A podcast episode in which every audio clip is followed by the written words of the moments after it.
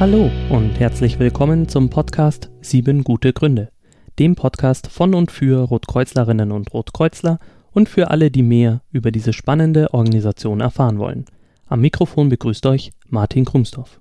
Und das bin ich. Im Jahr 2020 waren laut Statista in Deutschland 417.000 Menschen wohnungslos. Selbst wenn man die 161.000 Geflüchteten abzieht, die in Unterkünften für Geflüchtete leben, bleiben 256.000 Menschen, die wohnungslos sind. In Deutschland. 256.000 Menschen. Würden all diese Menschen in einer Stadt leben, wäre diese etwas größer als Aachen und etwas kleiner als Augsburg. 256.000 Menschen. Laut Statistikbericht der Bundesarbeitsgemeinschaft Wohnungslosenhilfe waren 2019 die häufigsten Auslöser für Wohnungslosigkeit Miet bzw. Energieschulden, Trennung/Scheidung, Ortswechsel sowie Konflikte im Wohnumfeld. Amelie Lang weiß das, denn Amelie Lang leitet im Kreisverband Oberallgäu des Bayerischen Roten Kreuzes die Wärmestube und Übernachtungsstelle. Mit ihr spreche ich über die Angebote für Wohnungslose aus dem Bereich existenzsichernde Hilfen wir sprechen über die konkreten Aufgaben der ehren und hauptamtlichen Mitarbeiter. Was ist der Unterschied zwischen Wohnungslosigkeit und Obdachlosigkeit? Was passiert im Sommer in einer Wärmestube, was im Winter? Was hilft Wohnungslosen wirklich? Wie nachhaltig ist die Hilfe? Und wie hat Corona die Arbeit verändert? Diese und viele weitere Fragen klären wir im Gespräch wenn ihr danach noch mehr zum Thema hören oder vielleicht auch lernen wollt, kann ich euch den Podcast Unter freiem Himmel sehr empfehlen. Ihr findet ihn unter unterfreiemhimmel.podigy.io.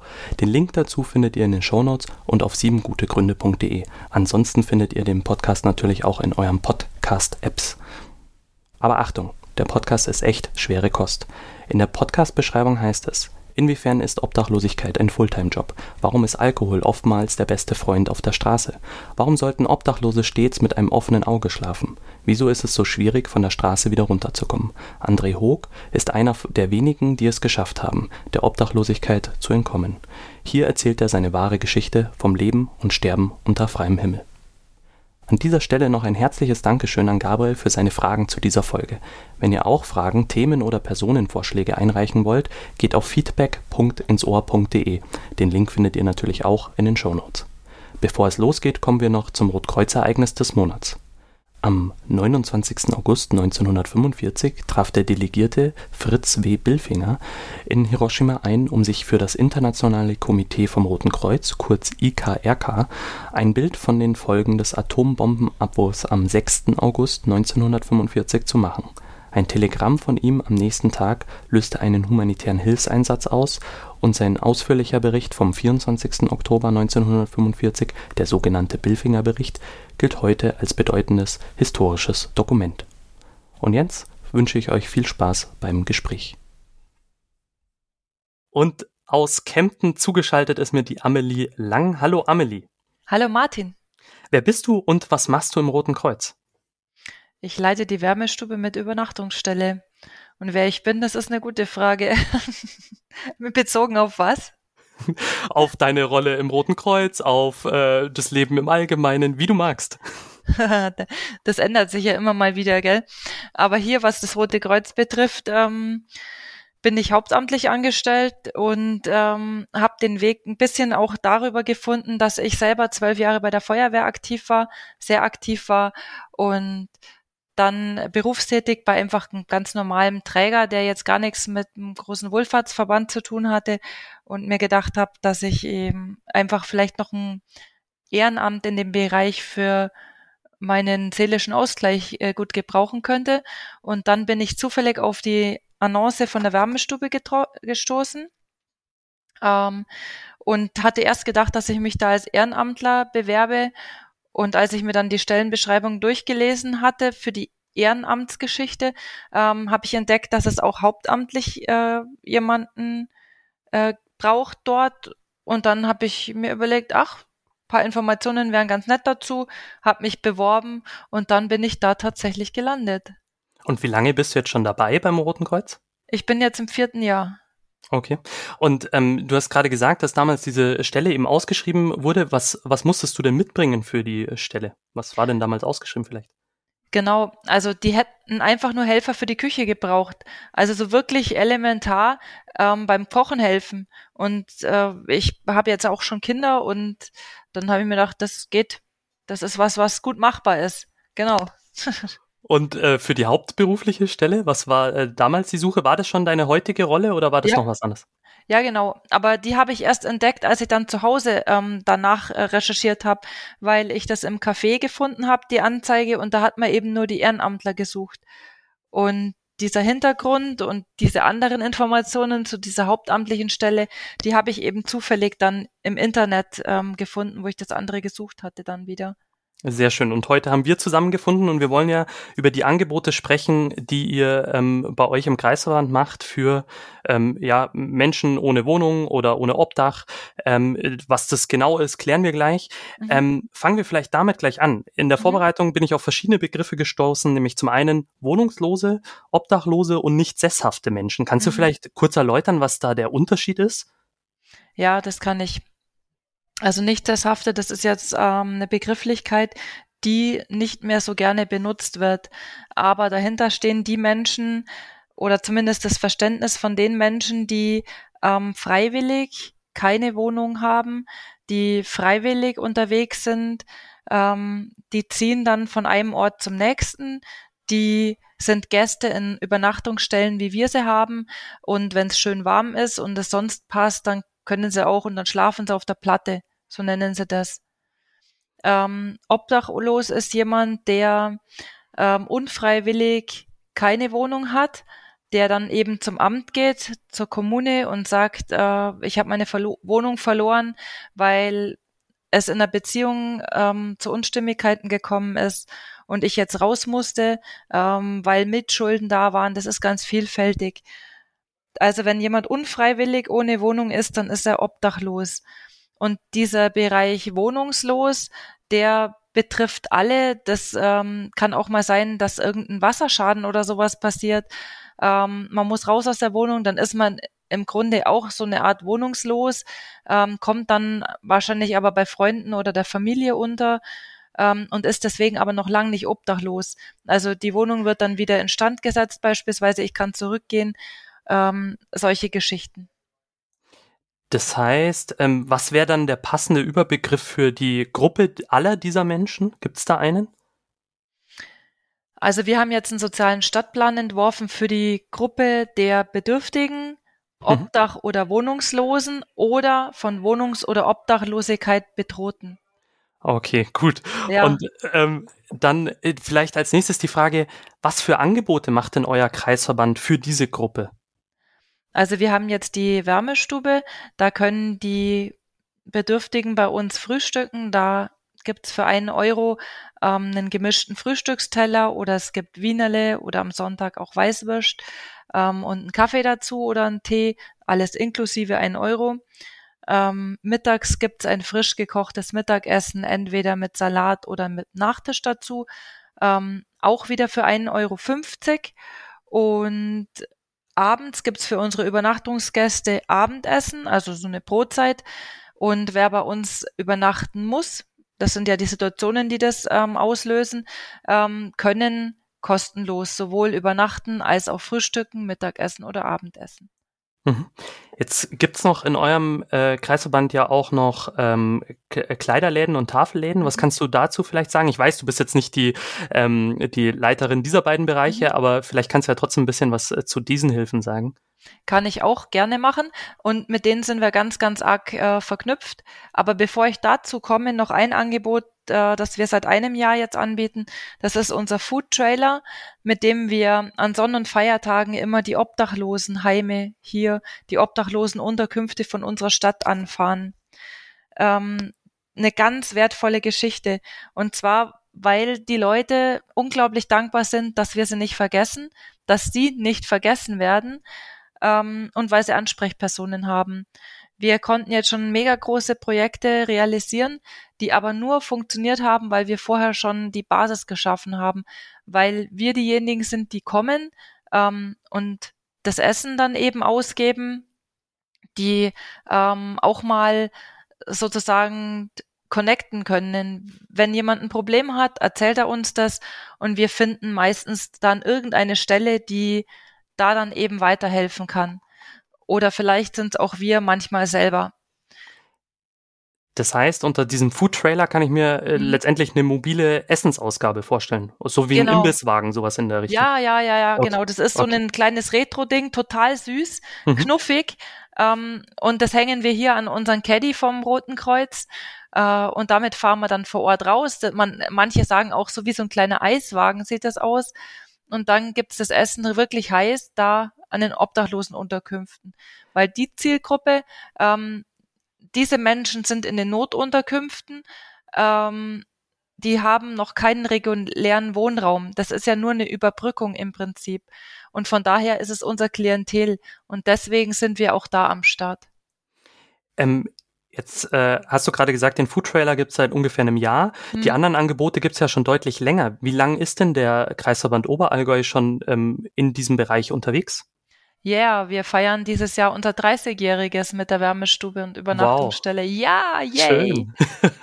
ich hoffe, ihr könnt es trotz der Umstände auch irgendwie gebührend feiern. Wir können immer, weil wir uns einstellen können. Wir sind flexibel. okay, dazu kommen wir bestimmt nachher noch. Dazu ja. habe ich nämlich auch noch einige Fragen. Mhm. Ähm, Jetzt, äh, vielleicht weißt du, du hast ja vorhin gesagt, du bist ungefähr vier Jahre schon da. Vielleicht weißt du, wie damals aber auch die Entscheidungen waren. Ähm, wie kam es denn dazu, dass man gesagt hat, es braucht genau diese Angebote, die ihr jetzt im Portfolio habt? Ähm, wie kam es dazu? Also derjenige, der hier in der Anfangsgründungsphase mit dabei war, ähm, der ist jetzt schon sehr betagt, aber mit uns immer noch im absolut engen Austausch. Der ruft immer am Montag an und spielt mit seiner Mundharmonika, um die Ehrenamtler hier aufzumuntern. Da wird dann immer laut gestellt, das Telefon, und dann spielt er vormittags. Dann hört man ihn in der Küche. Und er hat damals ähm, das Ganze so ein bisschen ins Rollen gebracht. Ähm, er hat eben selber erlebt, sein Vater war selbst arbeitslos. Es war eine schwere Zeit in Deutschland. Und er hat gesehen, dass viele Menschen einfach ähm, ganz wenig zum Leben hatten und hat gesagt, da müssen wir was tun. Und dann haben die so eine Wärmestube initiiert und äh, sind dann über Kirche und über die Stadt gekommen, ähm, bis sich das etabliert hat und dann hier irgendwann ähm, das Rote Kreuz auch die alleinige Verantwortung übernommen hat für diese Wärmestube, wenngleich die Stadt hier auch mitfinanziert. Also das ist äh, eine Kooperation, eine ganz enge. Mhm. Das heißt, es ist nicht so klassisch gelaufen, wie jetzt, wie man das heute wahrscheinlich machen würde. Man macht eine Bedarfsanalyse und sagt dann, okay, die und die Bereiche ähm, decken mhm. wir jetzt ab, sondern jemand hat quasi ganz praktisch einfach gesehen, es gibt einen Bedarf für äh, diese Angebote und äh, hat einfach mal angefangen.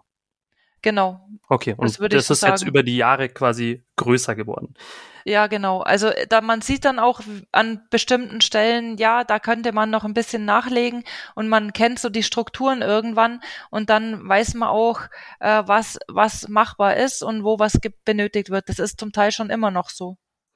Jetzt hast du schon gesagt, Strukturen. Ähm, gibt's bei euch, ihr seid ja wahrscheinlich als Rotes Kreuz nicht der einzige, in Anführungsstrichen, Player in dem Aufgabenbereich. Ähm, Gott sei Dank noch, nicht. Gibt's, gibt's noch andere Player und welche sind es zum Beispiel? Ja, klar. Also wir haben unglaublich viele Partner. Ähm, die ganzen anderen großen Wohlfahrtsverbände sind alle mit uns in engster Zusammenarbeit. Wir haben jetzt eben einen sozialen Stadtplan rausgebracht, den haben wir initiiert, ähm, haben da aber knapp 50 andere Partner mit drauf.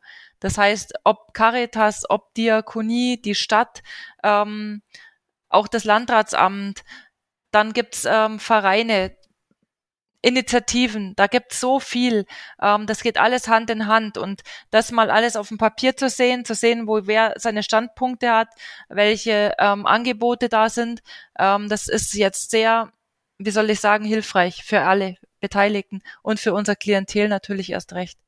Und das heißt, auf diesem Stadtplan sehe ich, welche Hilfen es wo von welchem Anbieter quasi gibt. Genau. Mhm. Und letztendlich Du hast ja schon gesagt, du hast ursprünglich mal eine ehrenamtliche Stellenausschreibung gesehen. Das heißt, mhm. als Ehrenamtlicher kostet man ja erstmal nichts, sondern ähm, im, im äh, besten Fall gibt es eine Ausbildung, die kostet vielleicht was oder ähm, äh, Aufwandsentschädigungen dergleichen. Jetzt bist du aber hauptberuflich ja da mhm. beschäftigt. Ähm, und insgesamt stellt sich natürlich die Frage, wie wird denn eure Arbeit finanziert und unterscheidet es sich zum Beispiel auch zwischen den einzelnen Angeboten? Ja, klar. das tut's schon. Also das, das ist sehr relativ vielfältig. Ähm, ich äh, schlage jetzt nochmal den Bogen zu der Frage, die ich vorher nicht beantwortet hatte, ähm, wenn es um die Tafel oder den Kleiderladen geht als Beispiel. Ähm, das ist halt auch eine total tolle Unterstützung, die wir da haben. Die Tafel hat das Lager vom Roten Kreuz hier im selben Gebäude und die Köche, die hier arbeiten, die gehen dann immer rüber, schauen, was sie brauchen können, beziehungsweise wird es dann schon ähm, zurückgelegt für uns. Wir können ähm, dann gerade die Großpackungen gut verkochen, die jetzt im Tafelladen nicht so gut an den Einzelverbraucher weitergegeben werden können. Und der Kleiderladen, der ist auch gleich nebendran. Ähm, ich darf oder auch die Mitarbeiter, wir dürfen jederzeit darüber gehen. Und wir haben immer wieder Personen. Letzte Woche hatte ich einen ganz jungen Mann hier, der hatte wirklich nur seine Short. Der hatte keine Hose, kein T-Shirt, er hatte keine Papiere, kein gar nichts. Und wir können ganz äh, unkompliziert rübergehen, äh, aus einem riesengroßen Bestand genau das Richtige auswählen, was ihm gefällt, was ihm passt. Und das geht klasse. So, das ist jetzt mal die eine Sache. Das heißt, wir bekommen dadurch eben auch Vorteile. Wir müssen nicht so viel Lebensmittel dazu kaufen, weil wir über die Tafel gut versorgt sind. Wir brauchen keine Klamotten für jemanden kaufen, der es braucht, weil das nebenan ist und wir uns einfach bedienen dürfen. Ähm, und ansonsten sind wir eben über Personalkosten und die Liegenschaft, äh, das, diese Kosten übernimmt bei uns die Stadt. Ähm, und alles, was sonst noch aufläuft, ähm, erledigen wir als Rotes Kreuz auch über Spenden.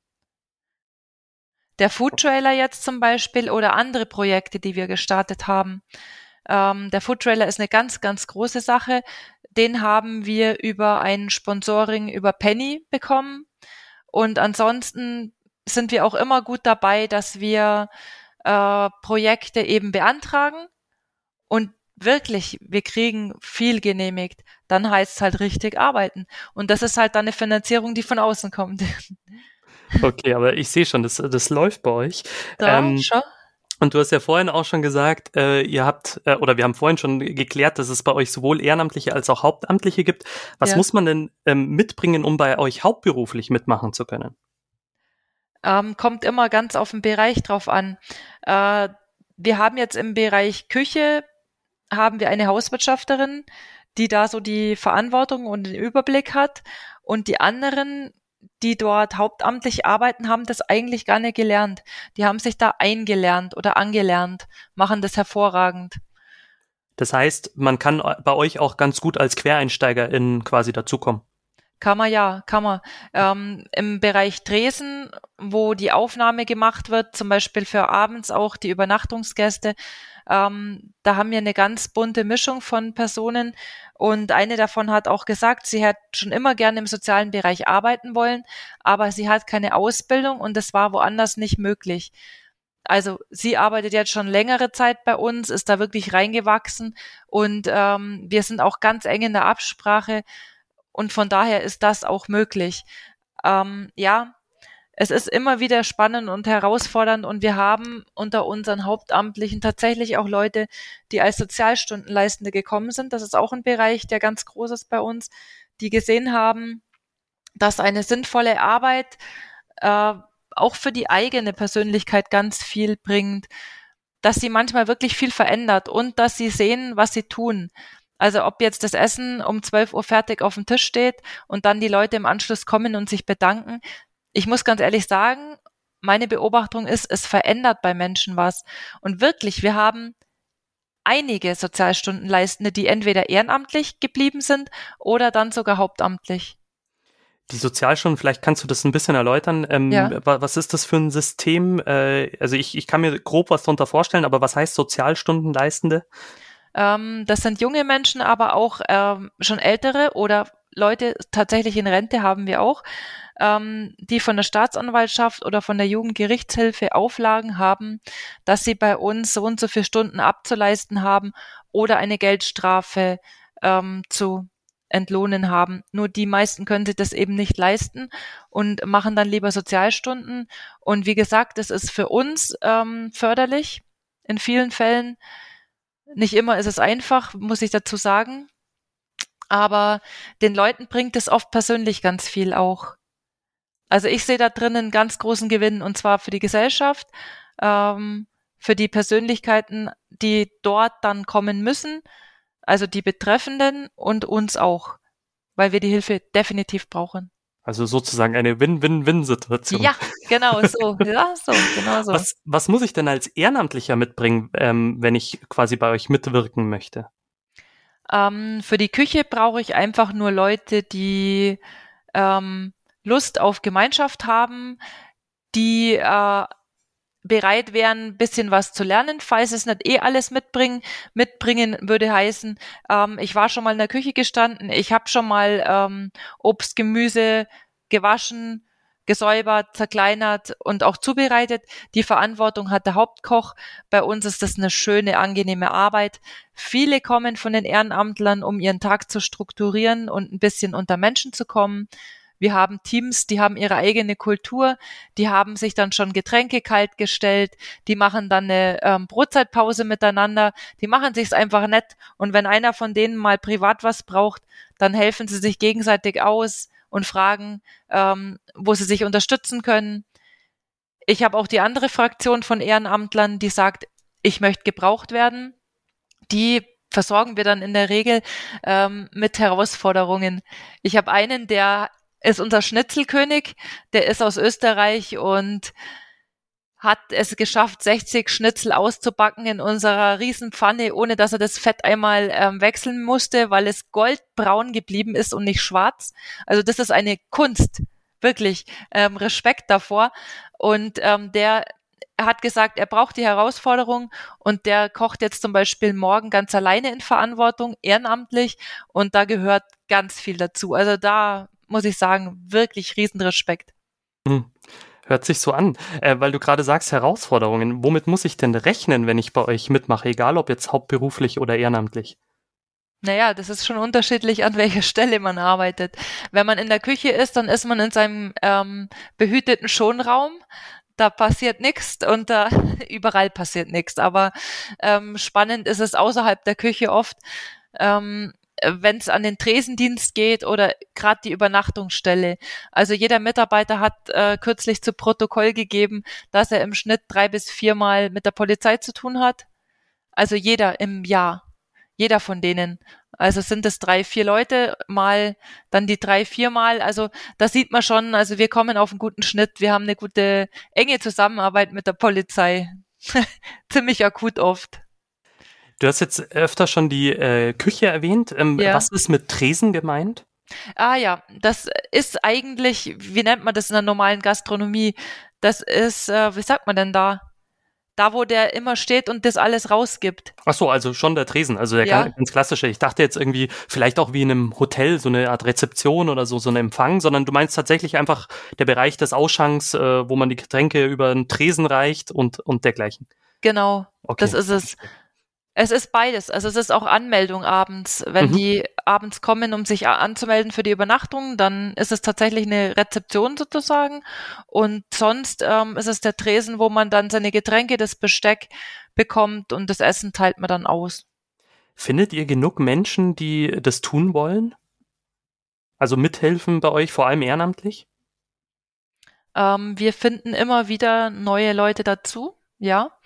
Ähm, wir haben einige Interessenten und äh, wir, die, die bei uns ehrenamtlich tätig sind, die sind in der Regel jahrelang bei uns. Also die Fluktuation ist eigentlich recht gering. Ähm, was schon ein bisschen, na klar, muss man schon dazu sagen. Also, was ist dann die Herausforderung an der Sache? Wir haben 365 Tage offen. Es ist Weihnachten, Ostern, Pfingsten. Ähm, es ist Samstag und Sonntag. Und unsere Ehrenamtler sind wirklich Gewehr bei Fuß von Montag bis Freitag, wobei Freitag bei uns auch immer noch der Tag ist, der ähm, ein bisschen wechselnd besetzt ist. Ansonsten haben wir feste Teams. Und dann ist es so, dass zu uns viele Menschen kommen, die auch schon in Rente sind. Und die bringen dann auch schon gewisse, sagen wir mal, äh, ja, gesundheitliche Untiefen mit. Also das kann dann schon mal sein, dass es immer wieder mal gesund, zu gesundheitlichen Ausfällen kommt, nicht weil die Arbeit so anstrengend ist, sondern weil das halt einfach zu dem Alter dazugehört. So ist es halt bei uns Menschen. Und dann haben wir halt wieder irgendwie äh, Bedarf, dass man sagt, hier in der Überbrückung braucht man jemanden. Und ja, so schaut's aus, ja. Okay. Ich habe in der Vorbereitung in den Statistikbericht der Bundesarbeitsgemeinschaft Wohnungslosenhilfe geschaut. Mhm. Und da waren 2019 die häufigsten Auslöser für Wohnungslosigkeit Miet- bzw. Energieschulden, Trennung, Scheidung, Ortswechsel sowie Konflikte im Wohnumfeld. Mhm. Deckt sich das auch mit deinen Erfahrungen? Absolut. Also vor allem sind es die letzten zwei Punkte. Okay, also Ortswechsel und Konflikte im Wohnumfeld. Konflikte im Wohnumfeld und dann war noch was anderes. Also das Ortswechsel. Äh, Energieschulden, Mietschulden, Trennung, Scheidung. Trennung, Scheidung, ganz okay. wichtig. Aha, genau. Okay. Ähm, das ist gut, wenn man dann die Theorie mit der Praxis verbinden kann, genau. Jetzt angenommen, ich wäre ein gut situierter ähm, Akademiker mit mhm. hohem Einkommen, kann mich Wohnungslosigkeit überhaupt treffen? Klar, kann jeden treffen. Warum? Kann total schnell gehen. Ja, weil es einfach irgendwelche Vorkommnisse im Haus geben kann ähm, und dann muss das Haus renoviert werden oder das Haus wird ähm, so beschädigt, dass es überhaupt nicht mehr bewohnbar ist und dann bin ich von heute auf morgen raus. Wir hatten hier ganz schlimme Fälle, äh, wo es mal Unfälle mit Gas gegeben hat. Ähm, solche Geschichten. Nur, ja, oder wenn wir auch an die Flutkatastrophe vom ja, letzten Jahr im Ahrtal ja, denken oder ein, ein normaler Zimmerbrand in Anführungsstrichen. Genau, richtig. Solche Geschichten, okay. Mhm. Genau. Nur ähm, die Möglichkeit zu reagieren ist einfach eine andere. Wenn ich ein gutes soziales Netzwerk habe, dann komme ich dabei bei Freunden oder Familie unter oder ich leiste mir dann eine Ferienwohnung, die ich dann einfach für zwei, drei Monate anmiete, äh, bis ich was anderes gefunden habe. Da bin ich viel beweglicher als jemand, der eben ganz wenig Einkommen hat ähm, und das unter Umständen eben Sozialhilfeleistungen sind äh, und derjenige damit rechnen muss, dass eine Wohnungssuche und dann auch die, die Findung davon, ähm, das kann ein Jahr dauern oder länger. Ja, ähm, Genau, die Frage war natürlich ein bisschen provokant gestellt, weil ähm, ich kann mir das schon vorstellen. Also gerade auch die Dinge, die du jetzt genannt hast, kenne mhm. ich ja selber aus, aus, aus äh, eben meiner Tätigkeit im Rettungsdienst, wie schnell es passieren kann, dass man eben in die Wohnung, äh, in der man gerade eben vielleicht noch war, gar nicht mehr zurück kann in dem Moment. Mhm. Äh, zum Beispiel auch, weil sie nach einem Brand oder Wasserschaden irgendwie einsturzgefährdet ja. ist oder so. Und dann steht man auch erstmal da. Und dann, wie du schon sagst, also wenn man dann äh, gut, also wie in dem Beispiel, gut situierter ähm, mit hohem Einkommen ist, mhm dann, äh, genau, dann gehe ich ins Hotel, dann gehe ich äh, zu Freunden, dann mhm. und so weiter. Aber ansonsten, genau, sprechen wir über die Hilfen, die man von euch bekommen kann. Davor aber noch, du bist ja jetzt Leiterin der Wärmestube und auch äh, der Übernachtungsstelle. Mhm. Was gehört denn zu deinen Aufgaben dort? Alles. Und das ist viel. Ähm, ich glaube, das kriege ich gar nicht jetzt alles aufgezählt. Ich habe das mal alles auf Zettel geschrieben und dann war der ganze Tisch voll und das war ein Konferenztisch. Wirklich. Also äh, das, wie gesagt, Dienstplanung ist ein wichtiger Punkt. Ähm, die Betreuung der Mitarbeiter, ob ehrenamtlich, hauptamtlich, ob Teilzeit oder geringfügig beschäftigt. Ähm, es sind Abrechnungen zu tun. Es ist die, ähm, der Kontakt zu den Spendern, der wichtig ist, Pressearbeit, also ich bin natürlich nicht die Letztverantwortliche. Wir haben da schon jemand, der uns unterstützt, aber die Informationen müssen trotzdem von mir kommen. Termine koordinieren. Ähm, es geht um, wir haben eine Küchenrenovierung gehabt, wir haben An die Anschaffung von dem Foodtrailer gehabt. Äh, es braucht an jeder Ecke was, Projekte werden äh, generiert. Ähm, ich muss Abrechnungen davon auch machen, so Verwendungsnachweise schreiben. Uff die Sozialstundenleistenden planen. Die Vernetzung ist auch ganz, ganz wichtig. Also mit Politik, aber auch mit den Partnern, die wir haben. Ähm, das heißt, auch da gibt es immer wieder Arbeitskreise, wo wir uns treffen, wo wir uns absprechen. Dann habe ich Beratungen, diese ähm, die Lotsenfunktion haben. Ähm, ich bin für die Leute in der Wärmestube Ansprechperson. Ich bin's für die in der Übernachtungsstelle. Das sind die ganz akuten, ganz ähm, wichtigen äh, Geschichten, die auch sofort passieren müssen. Da hat man dann mit dem Jugendamt zu tun oder mit der Betreuungsstelle der Stadt. ähm, über unseren Food Trailer Anfragen gehen dann auch an Kollegen weiter. Also ich habe ganz sicher ein Drittel vergessen, dass ich nicht aufzählt habe. Genau, hört sich fast so an. Ähm, du kannst die Liste ja im Nachgang nachreichen und die schreibe ich dann in die Show Notes. Ähm, nee, nee, aber im Ernst, äh, also klingt auf jeden Fall nach viel und klingt auch danach, dass du ähm, 24 Stunden am Tag arbeitest, so ungefähr. Ja, das. okay, das kommentieren wir an der Stelle nicht genau, weiter. Das machen wir nicht. ja. Gut. Ähm, wie viele Menschen arbeiten denn in deinem Verantwortungsbereich? Äh, ja. Also egal ob jetzt hauptamtlich oder Mhm. ehrenamtlich, sondern so. insgesamt so, wie, wie setzt sich so, äh, also wie viele Leute sind in deinem Team letztendlich aktiv? Ich würde sagen 30, bisschen über 30. Also und, äh, alle zusammengenommen. Mhm. Okay, und äh, quasi Und rund um die Uhr ähm, übers ganze Jahr. Ähm, nicht rund um die Uhr, übers ganze Jahr schon, Mhm. aber wir haben ähm, nachts keine Bereitschaft in dem Sinne. Also das ist hier im selben Haus wie die Rettungswache. Ähm, die Sachen kommen, wenn es nötig ist, schon bei mir an. Die Polizei ruft mich schon mal ähm, an, auch später. Aber in der Regel ähm, sind die Leute so aufgenommen worden, dass wir sicher sein können, dass die die Nacht überstehen. Die haben von uns auch die Möglichkeit, sich Hilfe zu holen, wenn sie in eine Situation geraten, wo sie Hilfe brauchen, so Panikattacken oder solche Geschichten. Die Leute wissen eins, zwei, drei, was dann zu tun ist. Jetzt haben wir schon das ein oder andere Mal über Übernachtungsstelle gesprochen. Mhm. Was gehört denn zu diesem Angebot und was vielleicht nicht? Also was nicht dazu gehört, was sich mancher vorstellt, ist, dass wir den Leuten eine Wohnung besorgen können.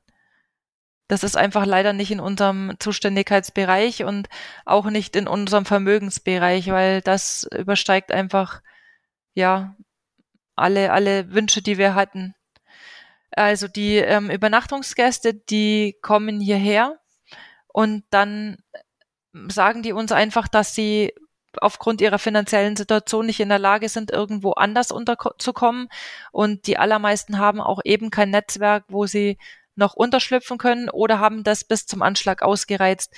Ähm, ich habe es gehabt, wenn, wenn Familien äh, jemanden aufgenommen haben, aber selber auf einem viel zu kleinen Wohnraum leben und dann kommt einer dazu, das kann man mal ein paar Tage, das kann man vielleicht mal ein, zwei Wochen machen und dann sind alle über die Maßen überlastet. Die Menschen kommen also zu uns und haben nichts. Also sie sind an einem ganz, ganz tiefen Punkt in ihrem Leben angelangt und da ist dann oft einfach eine Vertrauens- und Beziehungsarbeit als erstes zu leisten. Gut, das hat man in jedem Feld der sozialen Arbeit, aber da halt ganz besonders. Da geht es darum, dass die Menschen auch das Gefühl haben, sie sind jetzt nicht die einzigen, die denen das jetzt passiert ist und für uns ist das Alltag und wir können ihnen teilweise schon ein bisschen auch das Gefühl geben, ja, die Hoffnung, es geht weiter, es geht auf jeden Fall weiter und das hat, macht nichts mit dem Wert ihrer Person. Das heißt, die kommen zu euch und wenn ihr das geklärt habt, erstmal so quasi diese Einstiegs, äh, sag ich mal, Situation, dann können die bei euch in Räumlichkeiten übernachten. Mhm, genau. Okay. Also von der Stadt her ist gewünscht, dass wir plus drei Nächte pro Monat ähm, vorhalten. Da ist natürlich nicht viel ähm, erledigt und getan. Das hat so ein bisschen den Hintergrund, ähm, dass ja, dass es einfach schwierig ist, dass man mit einem zu offenen Angebot etwas forciert, was für die Gesamtbevölkerung einer Stadt ähm, nicht gut tragbar ist. Aber wir haben jede Möglichkeit, Ausnahmen zu machen. Und deswegen ist es auch immer so individuell und so dringend notwendig, sofort in die Beratung und ins Gespräch zu gehen. Man muss feststellen, wo ist der Mensch in seinem Leben. Wir sind dafür da, um jemanden zu stärken und auf seinem Weg ähm, zu empowern.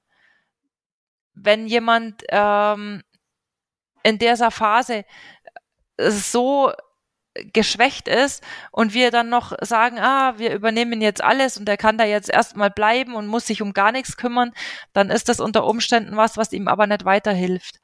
Das heißt, wir, wir versuchen den Menschen so weit wie möglich einfach zu stärken. Das heißt, du kannst jetzt erstmal in aller Ruhe ausschlafen. Du bist hier sicher.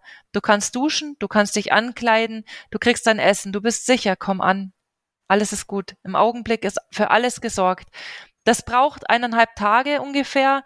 Ähm, da brauche ich noch gar nicht, gar nicht so sehr viel weiterschauen. Ähm, gleichzeitig bin ich natürlich schon diejenige, die in dem Gespräch viele Sachen noch darüber hinaus raushört und schon mal Gedanken macht. Mit wem habe ich es jetzt im Augenblick zu tun? Ist da möglicherweise ähm, angeraten, dass man mit der Person über den Klinikaufenthalt spricht, über irgendeine soziale Maßnahme, die im Anschluss vielleicht stattfinden könnte. Alles findet nur im Einvernehmen mit der Person statt ähm, und läuft dann an, wenn die Person sich von diesem ersten Schock erholt hat. Und äh, ja, manchmal brauchen wir eben länger dazu. Und dann dürfen wir das auch. Genau, du hast, du hast vorhin was gesagt mit den drei Tagen, da bin ich mir noch nicht ganz mhm. sicher, ob ich es richtig verstanden habe. Mhm. Also ihr habt nicht irgendwie äh, jede Nacht offen und die Leute können kommen und so, sondern ähm, ihr werdet quasi informiert von verschiedenen Stellen, Leute können euch direkt anrufen, wenn sie Hilfe benötigen, wenn sie jemanden äh, kennen, der Hilfe benötigt. Und ähm, insgesamt soll euer Angebot sich quasi so in dem im Mittel auf drei Tage in der Summe im Monat ähm, quasi beschränken. Nee. Nicht? Ähm, okay. Nee, wir haben jeden, ja, nee, nee, es ist schwer zu verstehen. Es ist komplizierter. Okay. Es ist komplizierter. Aber wir haben Zeit, wir haben Zeit. Erklär's in aller Ruhe. Gut. Es ist so, wir haben immer offen, jeden Tag. Und ähm, wenn jemand eben bedürftig ist, was er uns jetzt auch nicht explizit nachweisen muss, aber das ist irgendwie dann schon klar, wenn die Leute zu uns kommen, ähm, dann können die ohne irgendwas drei Nächte im Monat übernachten. Und unsere Nicht-Sesshaften, die haben das auch immer so gemacht. Die kommen in jedem Monat drei Nächte und wenn es ihnen nicht gut geht, bleiben sie noch ein bisschen länger und dann sind die eben immer wieder gekommen. Die hat man schon gekannt. Da sind, haben die immer eingecheckt. Die konnten das machen, wie sie wollen. Anfang, Mitte, Ende. Und mancher hat es auch so gemacht, dass er gesagt hat, ich bin jetzt eine Nacht da, ich komme in einer Woche wieder und dann nochmal eine Nacht, so wie sie es brauchen. Das hat auch was mit Terminen zu tun, die sie irgendwo auf Ämtern oder so haben. Und ähm, die Leute müssen sich auch nicht ankündigen. Die sind zwischen halb sechs und sieben Uhr da und dann werden sie aufgenommen. Und auch in Corona-Zeiten, als wir aus unseren elf Plätzen eigentlich drei machen mussten, weil wir drei Zimmer haben mit jeweils einem Bad und wir gesagt haben, wir können nur eine Person in ein Zimmer mit Bad geben wegen Ansteckungsgefahr, äh, war es auch der Fall. Wir haben uns geschworen, wir werden niemanden abweisen. Wir werden niemanden abweisen, der auf diese Hilfeleistung angewiesen ist. Und es gab durchaus ähm, Abende, da musste ich dann, obwohl ich im Frei war, mir dann gut überlegen, was passiert jetzt? Ich habe im Vorfeld natürlich gewusst, was ich erstens, zweitens, drittens mache, aber das hieß, ähm, wir haben erstmal geschaut, ob wir irgendein Netzwerk aktivieren können und demjenigen dann auch eine entsprechende Entlohnung geben. Also es war in einem Fall so, da hat der gesagt, ähm, es gibt jemanden, da habe ich schon mal übernachtet, aber das ist eine Belastung für den etc. pp. Ich gesagt, lass mich mit ihm reden. Und wir haben das so gemacht, dann ging die eine Nacht, weil ich gesagt habe, bevor wir nochmal irgendwas anmieten, zahle ich jemanden halt dann diese Übernachtung. Oder auch, ähm, ich schaue mir die Leute an, welche am unauffälligsten sind und bei denen ich sicher sagen kann, da passiert nachts jetzt nicht irgendwelche, äh, sagen wir mal, keine Auffälligkeiten, auch von vom Aussehen her, von allem so. Dann suche ich mir Leute raus und dann werden die notfalls in einer Ferienwohnung, ähm, in einem Montagezimmer oder in einem Hotel untergebracht aber wir weisen niemanden ab. Mhm. Okay, dann glaube ich, habe ich das schon verstanden. Und dann wäre meine nächste Frage, ich glaube, dann sind die Begriffe vielleicht Synonyme, aber du kannst das bestimmt aufklären. Mhm. Und zwar, ihr nennt es Übernachtungsstelle. Jetzt kenne ich noch den Begriff Notunterkunft. Gibt es da einen Unterschied oder meint das eigentlich dasselbe? Na, das ist ein Unterschied. Okay. Ähm, mhm. äh, Notübernachtungsstelle und Notunterkunft, die unterscheiden sich schon. Und wir sind eine Notübernachtungsstelle und die Notunterkunft ist das, was jede Kommune vorhalten muss, wenn irgendein Bürger kommt und sagt, ich bin ohne Obdach, meine Wohnung ist abgebrannt oder ich habe einen Wasserschaden oder irgendwas, ich habe keine Möglichkeit, ich bin ohne Dach überm Kopf, ich habe niemanden, der mich aufnehmen kann. Da muss jede Kommune tätig werden und den ordnungsrechtlich unterbringen.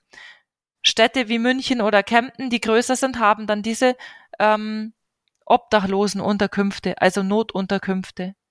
Und da kann man temporär eben ein Zimmer beziehen, was auch was kostet, aber das wird von Sozialleistungen dann bezahlt. Und diese Notübernachtungsstellen, wie wir sie haben, ähm, das sind halt die absoluten Feuerwehr, Notausnahme ähm, wo man unterschlüpfen kann. Wer sind denn deine oder eure Klienten? Ähm, du hast vorhin schon ein bisschen was ist angeklungen, aber vielleicht kannst du dazu auch was sagen. Hm. Ja, das ist eine ganz schön, ganz schön breite, ein ganz breites Feld, ganz, ganz breit. Also es gibt äh, in München die Seewolf-Studie, die eben mal ähm, rausgefunden hat, dass die meisten Leute, die ohne Obdach oder Wohnung sind, also wir sprechen jetzt nicht äh, von diesen Wohnungsnotfällen wie im Ahrtal oder Feuer oder so, aber halt die obdachlos sind, dass die psychische Besonderheiten haben. Und zwar weit vor unter Umständen irgendeiner Drogen- oder Alkoholabhängigkeit. Das wurde da eben rausgefunden. Das ist auch bei uns absolut äh, das, was, was wir auch so sehen. Ähm, das heißt, wir haben also Menschen, die irgendwelche psychischen Besonderheiten haben. Das können jetzt Psychosen sein, das können Schizophrenien sein. Das ist, die Vielfalt ist enorm. Ähm, Panik, Angstattacken. Und äh, wir haben jetzt also jemanden, der aus einer Beziehung zum Beispiel gekommen ist und vorher schon Sozialleistungen gehabt hat und jetzt nicht schnell irgendwas anderes findet und kein Netzwerk. Das sind mal die einen. Dann haben wir schon Lebenspartner gehabt, die einfach sich überworfen haben miteinander, die dann bei uns kurzfristig einfach ankommen, um dann wieder neu zu starten und zu überlegen, wo sie weitermachen können, die vielleicht sogar ein Netzwerk haben, aber das vielleicht einfach in ihrem Schock noch nicht so wirklich schnell überblickt haben. Wir haben die Nicht-Sesshaften gehabt. Im Augenblick haben wir von denen keinen mehr. Einer von denen ist bei uns vor kurzem nicht bei uns, aber im Rahmen von einem Aufenthalt bei uns kurz danach gestorben. Er war 67 und ist jedes, jeden Monat ist er gekommen über viele, viele Jahre zu uns. Ähm, Menschen, die nur auf der Straße leben, haben keine große oder hohe Lebenserwartung. Und er war wirklich vielfach krank. Ihm ist es schon lange nimmer so gut gegangen, ist mit dem Rollator gekommen. Und er hat zu dieser letzten Gruppe dieser Nichtsesshaften gehört, die so regelmäßig tingeln und, und, und uns besuchen. Das war eine Gruppe. Und äh, wir haben jetzt ganz, ganz viele junge Systemsprenger. Unglaublich viele junge Leute, die ich habe. Die kommen dann und äh, sind aus vielen Jugendhilfemaßnahmen eben entweder rausgeflogen oder sie sind dann freiwillig oder selber gegangen oder abgehauen. Was heißt äh, jung? He heißt es minderjährig oder Nein. halt so ab 18 aufwärts? Ja, also der Jüngste war drei Tage 18, als ihn sein Vater gebracht hat und gesagt hat, hier, und ich bin überfordert, es ist alles hier überfordernd für uns alle miteinander, es funktioniert nicht. Ähm, ja, die letzte Woche gerade drei junge Leute, die alle unter 30 waren und zwei davon unter 20. Das wird immer mehr gerade, also die letzten Jahre. Worauf führst du das zurück? Schwer zu sagen. Okay, also erstmal quasi eine Beschreibung des Phänomens sozusagen. Mhm. Okay. Also die meisten von denen kamen auch aus irgendwelchen Wohngruppen, also die haben nicht in Regelfamilien gelebt oder dann in Pflegefamilien, ähm, das ist oft dann der Hintergrund, den die mitbringen. Ja, und dann haben wir halt äh, vielfach Leute, die halt eben sowieso schon Sozialleistungen, wie gesagt, beziehen und dann, ja, das mit den Mietschulden, die rausgekündigt werden aus Eigenbedarf. Wenn, wenn du möchtest, kann ich mich mal umdrehen. Da habe ich meinen Ordner mit den Übernachtungsgästen. Du, du meinst so, Oder um, reicht um so eine Statistik? Das, das reicht eigentlich schon okay, als Beispiele, würde ich sagen. Gut, gut. Ähm, genau, also insgesamt, du hast jetzt auch das mit, den, mit dem Phänomen der äh, quasi immer jünger werdenden und, und äh, häufiger auftretenden jungen äh, mhm. ähm, Klienten. beschrieben. Was für weitere Herausforderungen siehst du denn in eurem Bereich? Also was oder was sind die Hauptherausforderungen? Ja, men Menschen mit psychischen ähm, Besonderheiten, Erkrankungen, die halt für sich auch nicht ähm, das jetzt gleich erkennen können, dass da viel auch aus ihrer Person heraus begründet ist, wo man was ähm, durchaus ähm, verbessern könnte. Also ich habe schon erlebt, dass Menschen dann äh, Wahnvorstellungen hatten und es ihnen damit ganz schlecht gegangen ist, das aber noch keine akute Eigen- oder Fremdgefährdung war. Das heißt, diese Menschen haben komplett über sich selber entscheiden können, haben aber total gelitten und haben ihr Verhalten war sehr, sehr sonderlich. Von daher keine Chance, dass sie irgendwie hätten wirklich andocken können. Also irgendwas anderes Gutes finden. Und wenn die Menschen dann mit dieser Situation in die Unterkünfte kommen, diese Notunterkünfte, das ist ganz schwierig. Da ist oft, ganz oft, also ist dann ein hoher Drogenkonsum und ja, es ist schwierig. Also das ist äh, ganz schwierig, dann in dem Fall dorthin zu gehen. Die bräuchten eigentlich psychologische Unterstützung oder Hilfe, aber das kann jemand, der meinetwegen Stimmen hört oder Bilder sieht, der hält es für reell und für wahr. Wenn ich ihm sagen würde, und das habe ich auch schon gehört, dass Fachleute dann sagen, hä, das ist alles nur in deinem Kopf, das ist dein Problem, wir können dir helfen, du kriegst Tabletten. Dann sagen die gleich, bin ich nicht dabei. Ich seh's doch, ich hör's doch.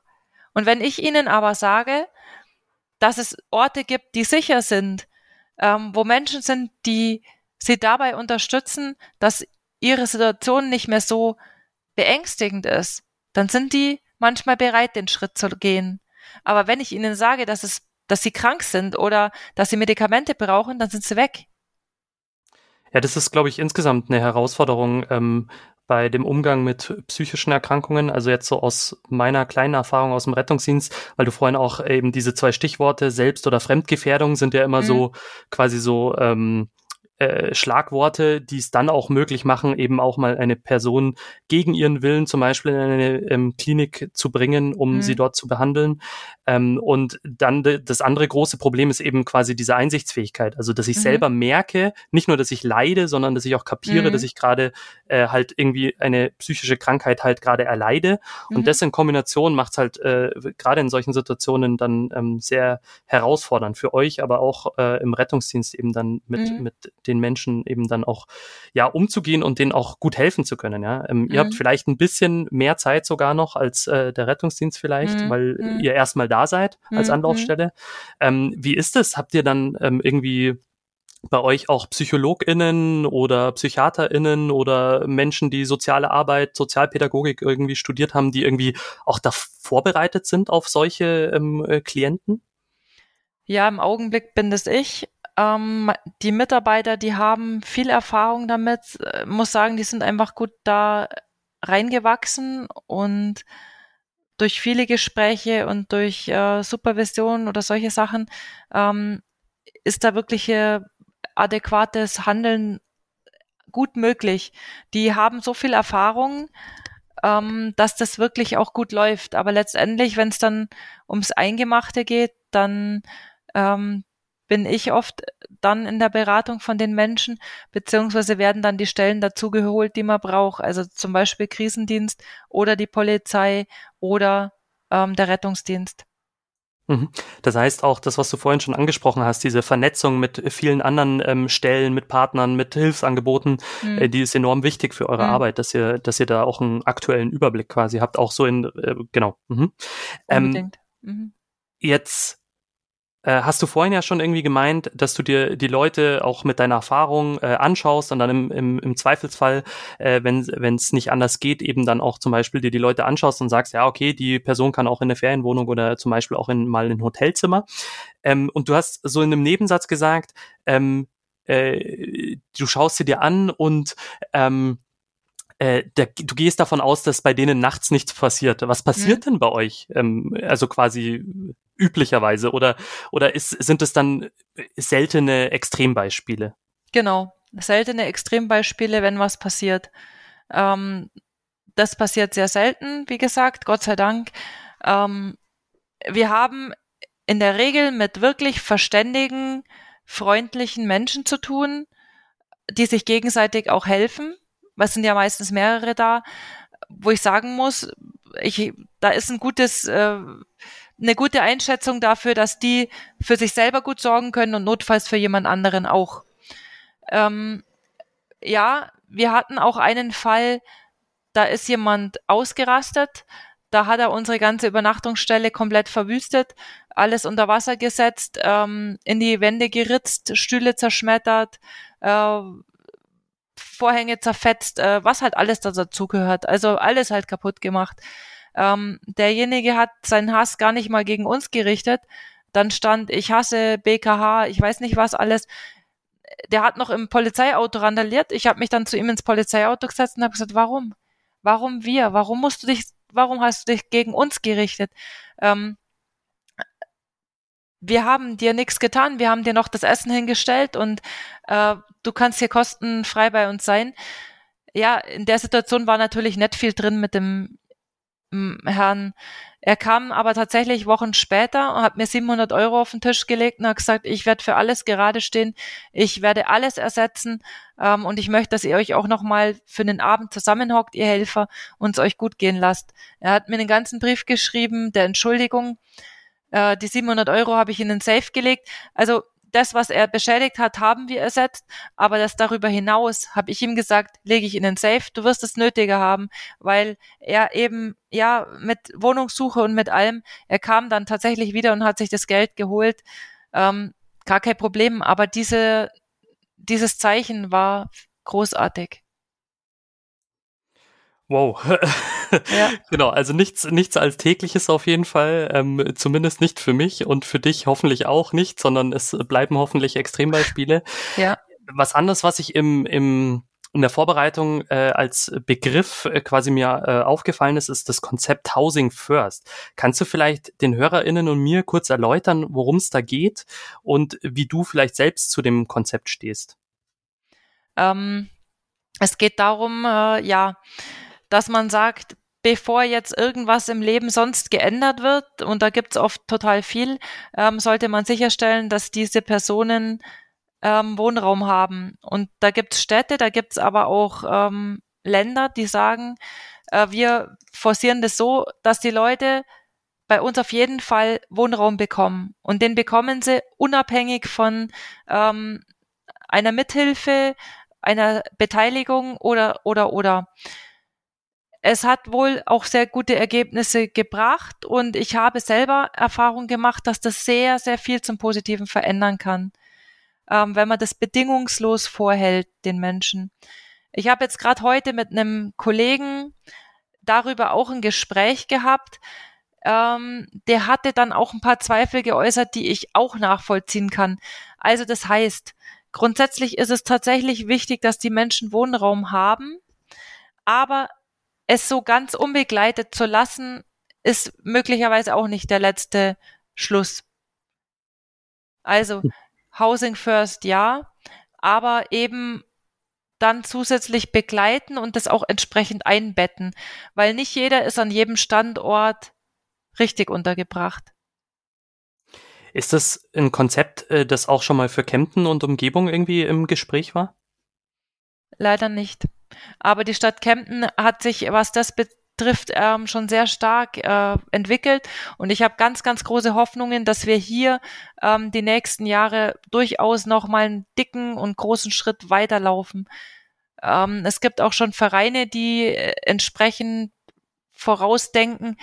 Ich würde es mir so sehr wünschen, dass sich da noch was bewegt dann äh, drücke ich euch dafür die Daumen und würde von der Übernachtungsstelle zur Wärmestube kommen. Mhm. Ähm, was gehört denn bei der Wärmestube zum Angebot und was gehört da nicht zum Angebot? Hm. Also wir haben eben diese Mahlzeiten, die die Leute bekommen können. Wir haben immer wieder schöne Veranstaltungen, wo wir sagen, wir pflegen auch das Sozialleben untereinander. Wir kümmern uns um das ähm, psychosoziale wohl auch, aber eher indirekt. Wir sind jetzt eben keine ähm, kein sozialpsychiatrisches Zentrum. Das ist schon mal ein Unterschied. Das bieten wir nicht an. Das ist nochmal was anderes, das wird auch anders finanziert. Ähm, ja, also ein Miteinander, wo wir viel ähm, steuern oder anleiten auch. Also das klingt jetzt echt, naja, ich glaube, ich verkneife mir den Vergleich. Also manchmal ist es nötig, dass wir, dass wir auch wirklich mithelfen, wie man Konflikte löst. Dass wir mithelfen, wie gehe ich auf jemanden anderen zu? Wie artikuliere ich Bedürfnisse oder wie ich, ich frage einfach erstmal danach, was hast du für Bedürfnisse? Vielleicht merke ich die gar nicht. Ich habe entweder Ängste oder Aggressionen ähm, und habe gar nicht gemerkt, dass da ja eigentlich ein Bedürfnis dahinter steht und dass ich äußern könnte und damit ähm, ja eigentlich auch vielleicht kriegen könnte, was ich will.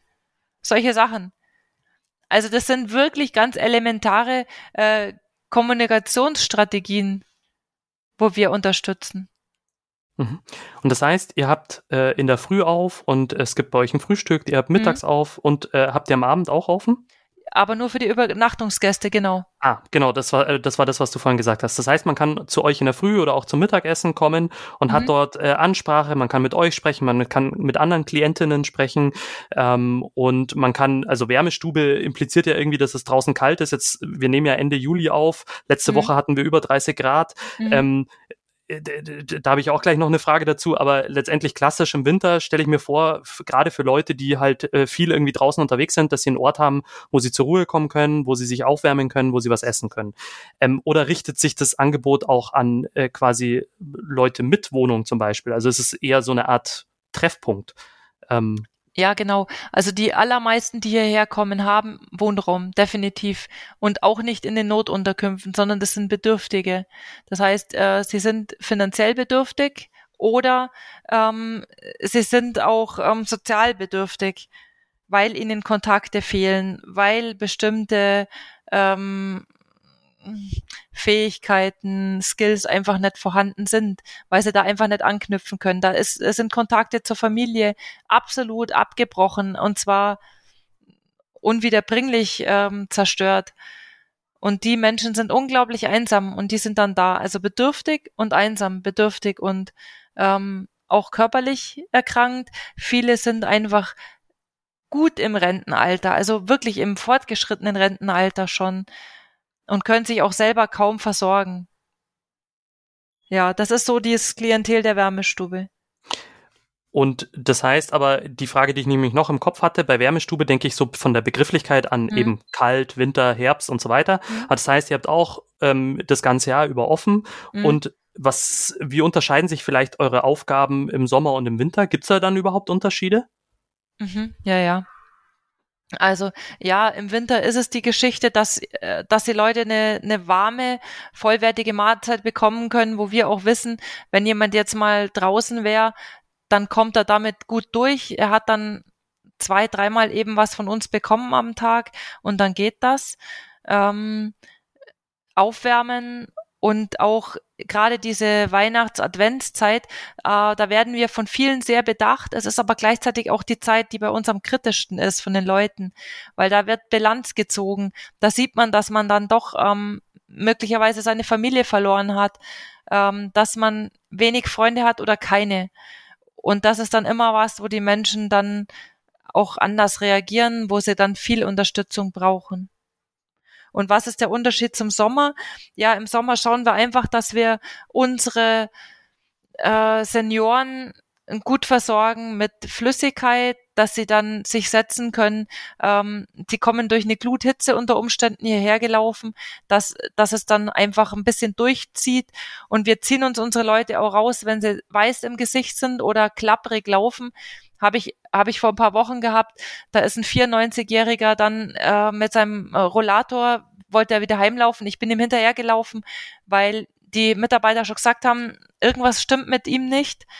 Und dann habe ich ihn überreden können, nochmal zurückzukommen, dass er nochmal sich hinsetzt, dass er was trinkt, dass wir überlegen, ob das so sinnvoll ist, dass der jetzt da alleine heimläuft. Ähm, ich habe gesagt, machen wir noch schnell einen Corona-Test. Der war positiv. Ähm, dann ist die ganze Sache ziemlich ins Rollen gekommen, weil seine Frau, die daheim schon seit eineinhalb Wochen lag, ähm, die beiden haben dann Hilfe gekriegt, die hätten sie sonst gar nicht gekriegt. Okay. Auch sehr beeindruckend. Wenn ich jetzt quasi den Bogen spann wieder zum Anfang, da haben wir ja drüber gesprochen, was euer Kreisverband Oberallgäu ja insgesamt für Hilfen anbietet äh, aus dem Bereich existenzsichernde Hilfen. Mhm. Äh, wir hatten noch die Kleidung äh, und äh, Kleiderläden und die Tafelläden. Ähm, kannst du insgesamt überblicken, wie viele Menschen ihr mit euren Angeboten im Kreisverband erreicht? Alle Menschen, also auch die aus, äh, die äh, von der Bereitschaft begünstigt werden und so Sachen. Nee, nee, nee, ich meine jetzt mit euren Angeboten aus eurem Bereich, also ähm, Wärmestube, Übernachtungsstelle, Kleiderläden, ähm, Tafelläden. Okay, also was Kleiderläden und Tafelläden betrifft, äh, muss ich passen. Okay. Da weiß ich nur, dass die am Anschlag sind momentan. Mhm. Die sind total überlastet jetzt, ähm, auch mit der momentanen Situation ähm, mit der Ukraine. Was uns jetzt betrifft, äh, das ist eine gute Frage, weil es ja wechselnd immer ein bisschen wechselnd ist, aber nicht zu sehr wechselt. Die Obdachlosenheime von Kempten haben über 300 Einwohner. Wir versorgen die am Sonntag mit 50 Portionen, weil ja nicht alle kommen. Das ist ein freiwilliges Angebot und wie gesagt, die 45, 50 Essen sind ähm, immer wieder ausverkauft. Aber auch nicht so, dass wir jetzt da noch Bedarf nach oben hätten. Ähm, äh, sonntags haben wir eben damit so um die 120 Essen und wochentags haben wir jetzt seitdem das mit Corona ein bisschen abgeflaut ist, aber diese Lebensmittelverteuerung gekommen ist und so weiter und so weiter. Also da werden es dann schon mal über 70. Das haben wir früher nie gehabt, nie. Da waren es 45 Wochentags äh, im Schnitt. Und da sind keine Ausschläge mit 75 oder so gewesen, wie wir sie jetzt regelmäßig haben. So ungefähr einmal die Woche haben wir Wochentag so viele. Du, wir haben auch schon öfter eben jetzt genau über zwei Themen gesprochen. Fangen wir mal mit Corona an. Was hat sich denn bei euch in eurer Arbeit jetzt in den beiden Bereichen, die du verantwortest, ähm, durch die Pandemie verändert? Du hast ja vorhin schon von dem Beispiel erzählt, eben, dass ihr bei der Übernachtungsstelle eben anfänglich wahrscheinlich äh, genau eben die Räume getrennt habt, dass immer nur eine Person in einem Raum war. Mhm. Ähm, aber insgesamt, also auch so vom Miteinander, von, vom Alltag, was, was wurde vielleicht auch ähm, ja schwieriger in eurer Arbeit? Also für die Leute war es ganz schlimm, weil die ja sowieso sehr einsam sind und ähm, wir mussten da das Angebot insofern ein bisschen runterfahren, dass wir dieses Frühstück in Zeiten ausgesetzt haben, äh, dieses Beisammensein vormittags, das mussten wir reduzieren und das hat Spuren hinterlassen. Also da würde ich sagen, sind wir jetzt aber schon wieder auf dem Weg, wo das ähm, bewältigt ist von den Gästen her. Sie sehnen sich aber nach wie vor nach irgendwelchen tollen Veranstaltungen, wie wir sie gehabt haben, wo wir echt ja fast 90 Leute in unsere in unseren Gastraum reingestopft haben. Ähm, eng an eng und grirbig war es und Musik hat gespielt. Das war alles schön. Das geht ab von Seiten der Gästen. Und ähm, was das Team betrifft, muss ich sagen, ähm, ich merke eine Müdigkeit und auch eine Belastung, die jetzt über die Zeit passiert ist. Wir haben so oft unser Format ändern müssen. Ähm, wir haben teilweise dann zwei Essenszeiten gehabt. Um halb zwölf die erste Schicht. Dann sind die Leute gegangen, man hat gesäubert, dann kam die nächste Schicht. Ähm, dieses ständige Desinfizieren und Putzen, ähm, das Masken tragen, also diese ständigen Veränderungen, die dann immer nötig waren, dann haben wir einmal das Essen an der Straße ausgegeben, dann konnten wir mal nur mit gering, geringem Personal Aufwand kochen, damit wir das Infektionsrisiko gering halten. Und das ist was, was einfach anstrengend ist, wo ich merke, da ist einfach eine, eine Belastung da, die, die ist nicht einfach weg. Die ist immer noch da, obwohl sich manches jetzt schon wieder ähm, sehr viel zur Normalität hin entwickelt hat. Gab's irgendwas äh, Positives, was du der Pandemie abgewinnen konntest? Jetzt so aus deinen Erfahrungen, äh, aus deinem Beruf? Ja. Was den Gastraum betrifft, ähm, hat es immer Streitereien gegeben. Äh, ich will mich nicht mit dem an den Tisch setzen, ich will den nicht haben, ich will das nicht, ich will das nicht. Ähm, da mussten wir ja diese Abstandsregeln dann einhalten. Ähm, und wir haben die Leute dann an die Tische verteilt, wie es halt einfach äh, räumlich möglich war. Und es hat das natürlich alles auf Null gesetzt. Dieses ist jetzt ähm, damit erstmal erledigt. Es fängt jetzt zwar schon wieder leicht so an, dass man dann den nicht will an seinem Tisch oder den und der, der stinkt ja oder so.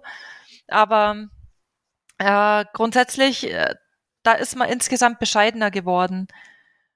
Und ansonsten, was hätte es vielleicht noch für Vorteile gehabt? Also immer wieder sich rückbesinnen auf die wichtigsten notwendigen ähm, Dinge, die zu tun sind. Ich glaube, das ist auch immer was, was einem schon hilft und was auch jetzt Sinn macht. Mhm.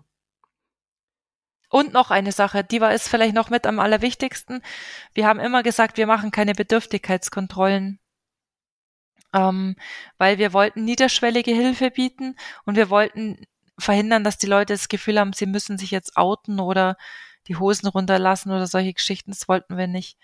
Ähm, aber es war halt äh, in der Corona-Pandemie nötig, dass ich wusste, wenn wir hier unsere Gesundheit äh, unter Umständen ein Stück weit mit ins Spiel bringen, von Ehrenamtlern, die betagt sind, die selber ihre Gesundheitsprobleme haben, dann sollten wir wissen, ob wir jetzt hier, es geht ja manchmal auch darum, wie sagt man da, dass man Hilfe leistet oder irgendwas macht, das vielleicht gar nicht nötig ist. Also man muss schon schauen, ist es wirklich der Bedarf, ist der Bedarf da? Und dann kann ich entsprechend auch sagen, ähm, ja, das ist in Ordnung, wenn man mit einem gewissen mit einem gewissen Einbringen hier auch gesundheitlicher Geschichten ähm, ran oder reingeht. Und dann haben wir die Bedürftigkeitskontrollen eben gemacht und es hat sich entgegen manches Gerüchts aus dem Gastraum herausgestellt, dass wir tatsächlich keinen Millionär unter uns haben, der hier für 1,50 Euro essen kommt. Das ist ja auch Sehr gut, ja. Aber ja. ist denkbar. So ein Dagobert Duck, der dann äh, zu euch in die, in die Wärmestube kommt, genau. Ja, die Gerüchte entstehen schnell.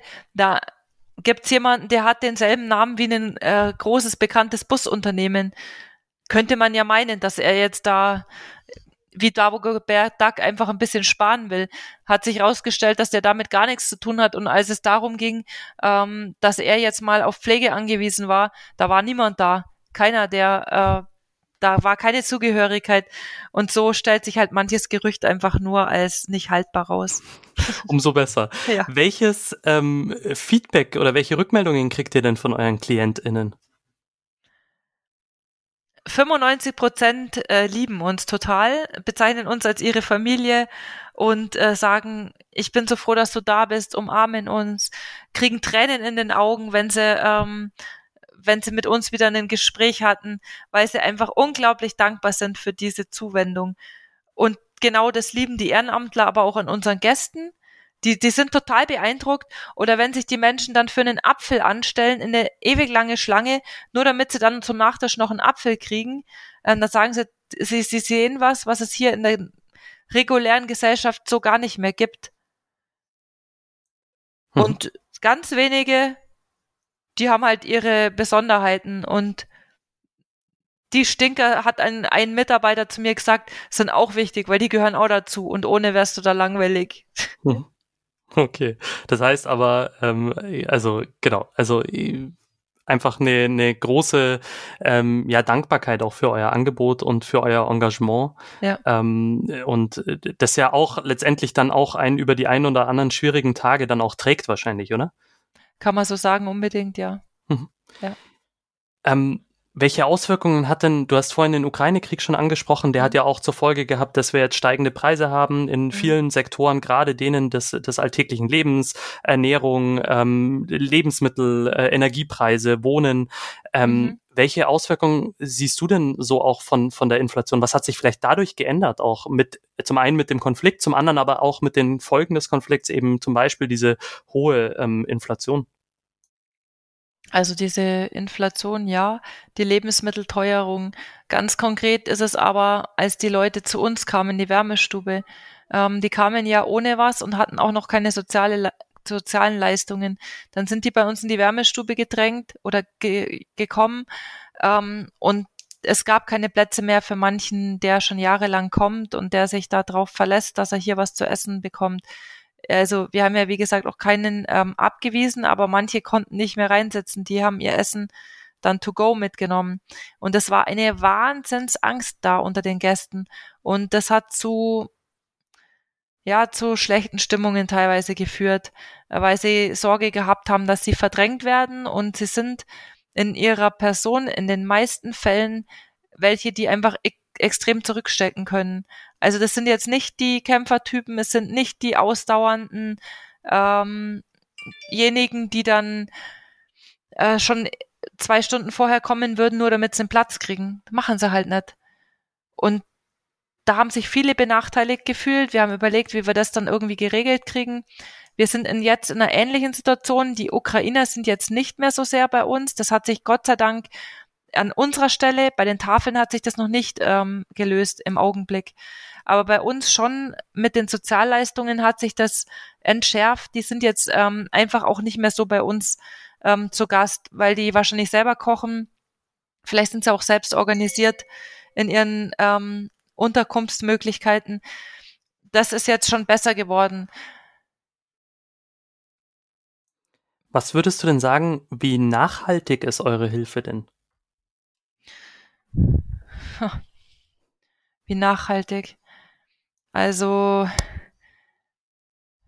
nachhaltig an unserem Ort, an unserer Stelle ist ein bisschen schwer zu definieren, weil bei uns eben viele kommen, die einfach sehr betagt sind. Wir haben jetzt in den letzten Jahren, also wir haben sicherlich ein Dutzend Leute einfach verloren, weil sie verstorben sind, weil sie eben krank sind und älter.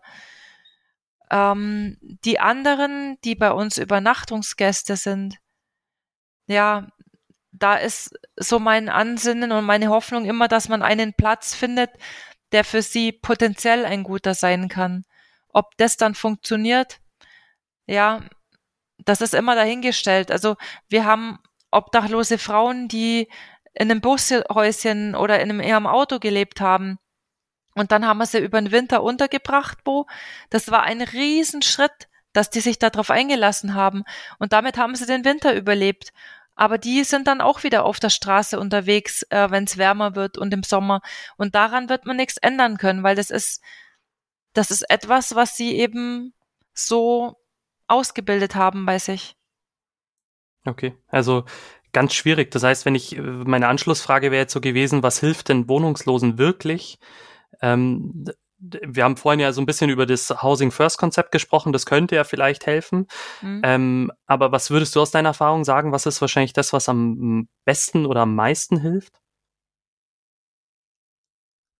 Was am meisten hilft, ist jemand, der an der Seite von den Personen ist und äh, sie unterstützt, dass sie rechtzeitig zum Termin gehen, dass sie ihre Post aufmachen, ähm, dass sie sich um diese wichtigen Geschichten einfach kümmern und ihnen notfalls auch mal in den Hintern treten und sagen, jetzt steh auf und mach. Jetzt haben wir ja schon ganz viele Beispiele äh, gehört, ähm, wo ihr ähm, wirklich beeindruckend auf beeindruckende Weise helft.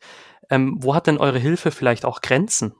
Hm die hat auf jeden Fall in dem Gegenüber seine Grenzen. Wir helfen nur der Person, die sich helfen lassen will. Also wir drängen niemandem irgendwas auf und das würde auch überhaupt nicht funktionieren. Das heißt, es sind alles Angebote und die Person entscheidet selber. Und wenn sie sich dagegen entscheidet, auch wenn es unter Umständen äh, zu ihrem Nachteil ist und ich das genau weiß, ähm, dann muss ich da loslassen. Und das ist was, was ich auch Ehrenamtlern ganz, ganz viel erklären muss und immer wieder, weil wir nicht darauf bauen können, äh, zielorientiert zu arbeiten, nach irgendeinem Ergebnis zu greifen, sondern einfach, dass wir da sind und diese Begleitung anbieten und möglichst die, ähm, die Chancen und Möglichkeiten vervielfältigen, die da sind, dass diejenigen eine Entscheidungsmöglichkeit haben. Aber wir können nicht äh, unser Wohlbefinden an den unseren irgendwelchen äh, Erfolgen in unseren Augen irgendwie messen, weil das würde uns also, das würde uns echt fertig machen. Mhm. Welche Vorbehalte und vielleicht auch Vorurteile begegnen dir denn, wenn du Menschen davon erzählst, was ihr beruflich macht? Und die wahrscheinlich wichtigere Frage ist, wie begegnest du denen dann? Eigentlich habe ich eine total gute Resonanz. Also es sind viel, viel mehr, die sagen, äh, der Zielgruppe gehört geholfen und sie finden unsere Arbeit total super. Ich habe wenig Gegenwind oder, oder Zweifel. Ich muss mal kurz überlegen. Ja, ich ich habe auch was mitgebracht, weil ah. äh, ich in der Vorbereitung habe ich habe ich so ja. Sätze gefunden, die ja. ich auch schon mal gehört habe, wie zum Beispiel in Deutschland muss niemand obdachlos sein. Mhm, ah ja. ja, ähm, da würde ich, das, das ist jetzt gar nichts, was mich jetzt direkt berührt, weil ich da halt auch dann ein paar Fakten dagegen halten kann oder Erfahrungen. Wie gesagt, die Menschen sind in der Regel wirklich krank und es ist eine Situation, die man niemanden so wünscht. Und das kann eben dazu führen, dass sich Menschen total absondern und dass Menschen nicht mehr in der Lage sind, ähm, diese ganzen bürokratischen Aufwände zu betreiben, die es hier braucht, um Oberwasser zu behalten. Dann was anderes, was man ja immer mal wieder hört, ist äh, gerade im Sozialstaat äh, Deutschland. Es gibt ja staatliche Hilfen wie Hartz IV oder auch Sozialhilfe, mhm. auch für Obdachlose. Warum sollte ich denen zum Beispiel in der Fußgängerzone Geld geben? Mhm. Also ich habe hier Leute immer wieder, die kriegen keine Sozialleistungen und die bekommen auch kein, ähm, die sind auch nicht krankenversichert. Also die kriegen eine Notfallversorgung, aber die kriegen darüber hinaus jetzt nicht irgendwas, was für uns selbstverständlich ist beim Arzt. Ähm, diese Menschen machen das nicht zum Spaß. Also sie sondern sich nicht ohne Spaß davon ab. Sie verzichten nicht ohne äh, ohne ein absolut großes Leiden auf die Sachen. Ich habe hier eine Ärztin gehabt, ich habe eine Medizinstudentin hier gehabt, ich habe einen Ingenieur hier gehabt. Ähm, das sind Menschen, die, die waren mal etabliert in der Gesellschaft und dann hat es eben, hat es einfach Krisen gegeben, die sie dann ja auf eine bestimmte Art und Weise gelöst haben. Das, was sie äh, zeigen, sind Bewältigungsstrategien. Das muss man sich mal wirklich wirklich, wirklich so sagen. Das, was die Menschen ähm, an Defiziten da unter Umständen haben, ist mal Bewältigungsstrategie gewesen. Also viele kommen zu den Drogen, kommen zu dem Alkohol als eine Bewältigungsstrategie, sei das jetzt wegen dem psychischen Leiden oder sei das aufgrund ähm, einfach einem brutal hohen Stress oder einer Anforderung im Leben, der man nicht mehr gerecht wird. Oder Schicksalsschläge. Also was habe ich hier an Schicksalsschlägen von den Menschen gehört? Das ist einfach unglaublich. Und dann greifen die zu diesen Bewältigungsstrategien und kaufen sich damit halt leider eine weitere Krankheit ein, eine Suchterkrankung oder irgendwas, die dann auch dazu führen kann, dass ähm, eine psychische äh, Vorerkrankung oder eine, eine Neigung zu so einer Vorerkrankung ausbricht oder verstärkt wird. Also auch und, so eine Art Teufelskreis, der dann da entsteht quasi. Absolut, absolut. Und es geht halt total schnell und das fängt ja bei uns auch schon an. Also ich meine, man nimmt mal vielleicht irgendwie Schmerztabletten und dann geht's schon.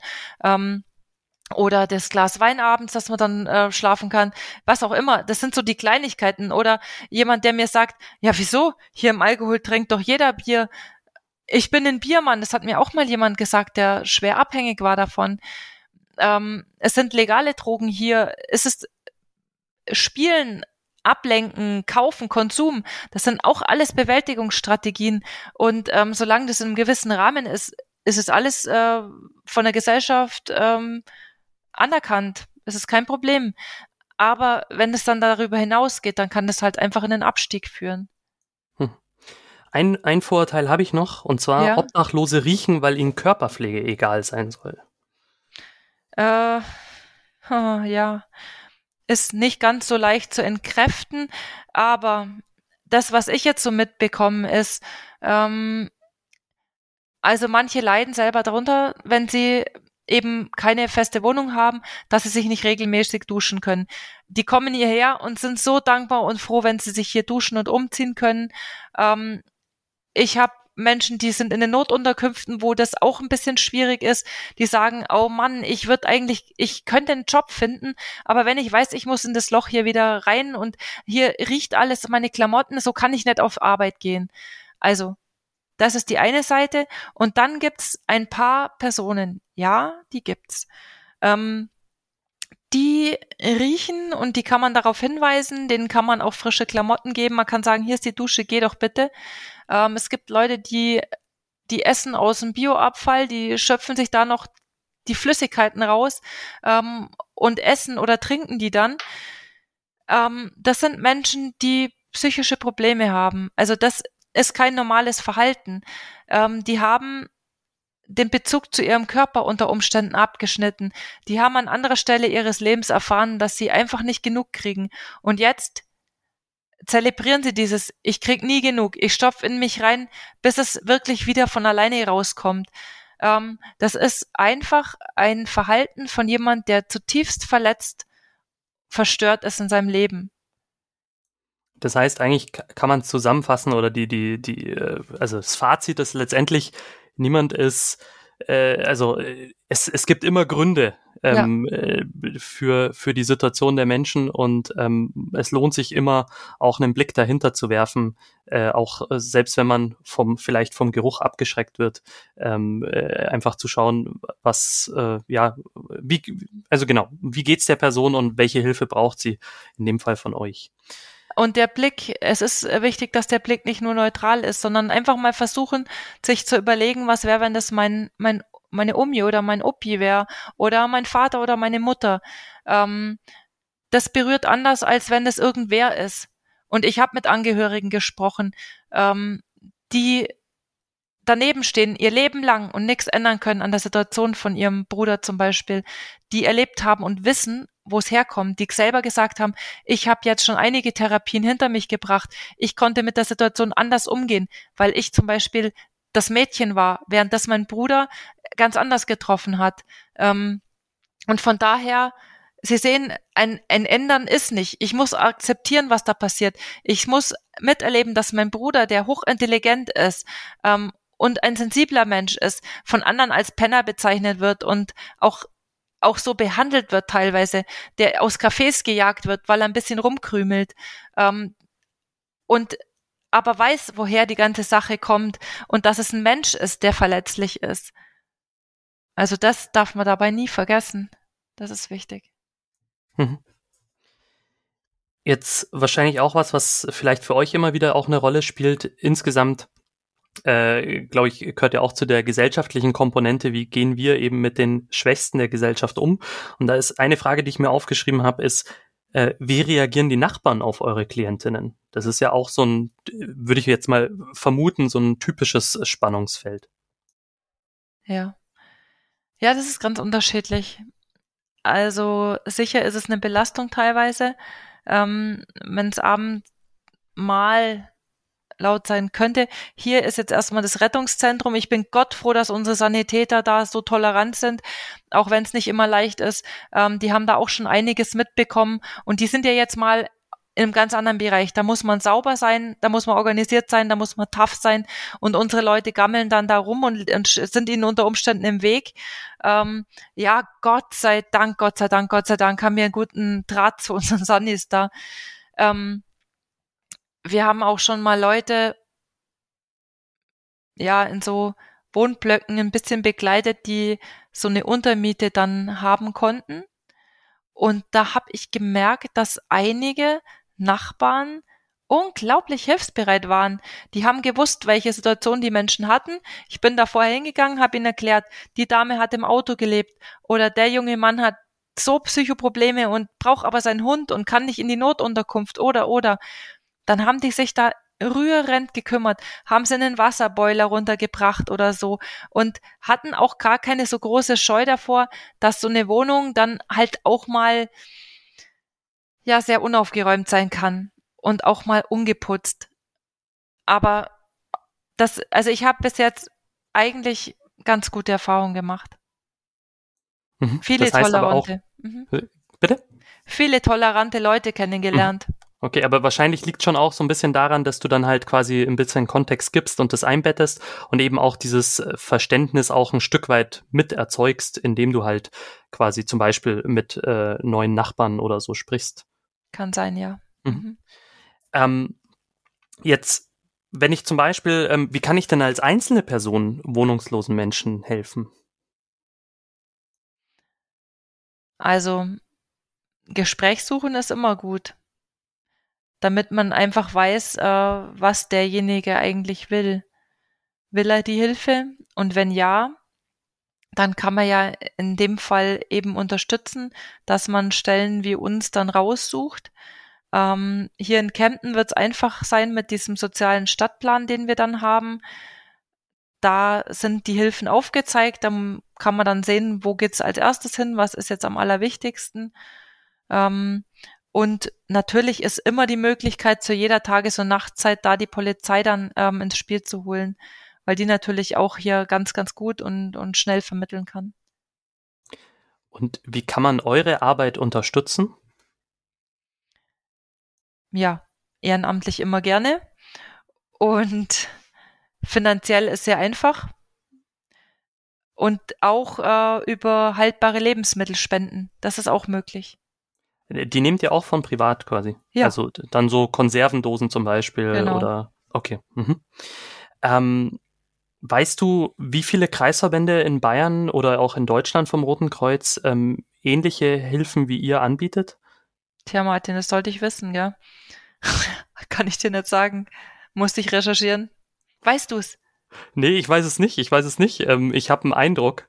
Ja. Ähm, aber das, das heißt, meine zweite Frage, ob es irgendwie eine landesweite oder bundesweite Vernetzung gibt jetzt innerhalb des Roten Kreuzes zu diesen Themen, existenzsichernde Hilfen, Wärmestuben, Übernachtungsstellen, Tafelläden. Ja, okay, die Tafeln sind ja nochmal besonders, weil die ja quasi diesen, diesen Dachverband äh, der mhm. Tafeln quasi haben. Aber äh, jetzt deine Angebote in deinem Verantwortungsbereich, das heißt, da gibt's auch gar nicht irgendwie so eine Art von Vernetzung, irgendwie Kongresse äh, innerhalb vom Roten Kreuz oder irgendwie, dass du andere AnsprechpartnerInnen in anderen Kreisverbänden oder so kennst? Also vom Roten Kreuz her tatsächlich nicht. Äh, darüber hinaus haben wir das schon.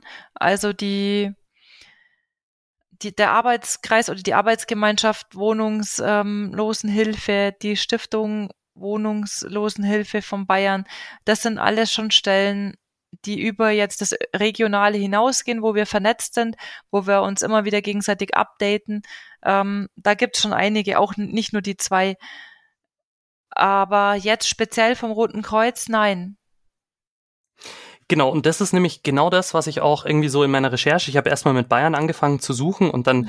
ähm, wenn man nach dem Schlagwort sucht, dann wird man auf viele Webseiten weitergeleitet, weil das halt ein Teil quasi der Standard-Webseite ist, mhm. ähm, dieses Angebot. Aber dann, wenn's wenn man konkreter sucht, finde ich nicht viel. Also ich habe vor allem euch gefunden, ich habe in Hamburg Angebote gefunden, aber jetzt in Bayern äh, genau, bin ich nicht weiter fündig geworden. Vielleicht habe ich schlecht gesucht, aber ich befürchte auch, dass es einfach nicht so viele Angebote wie eure gibt.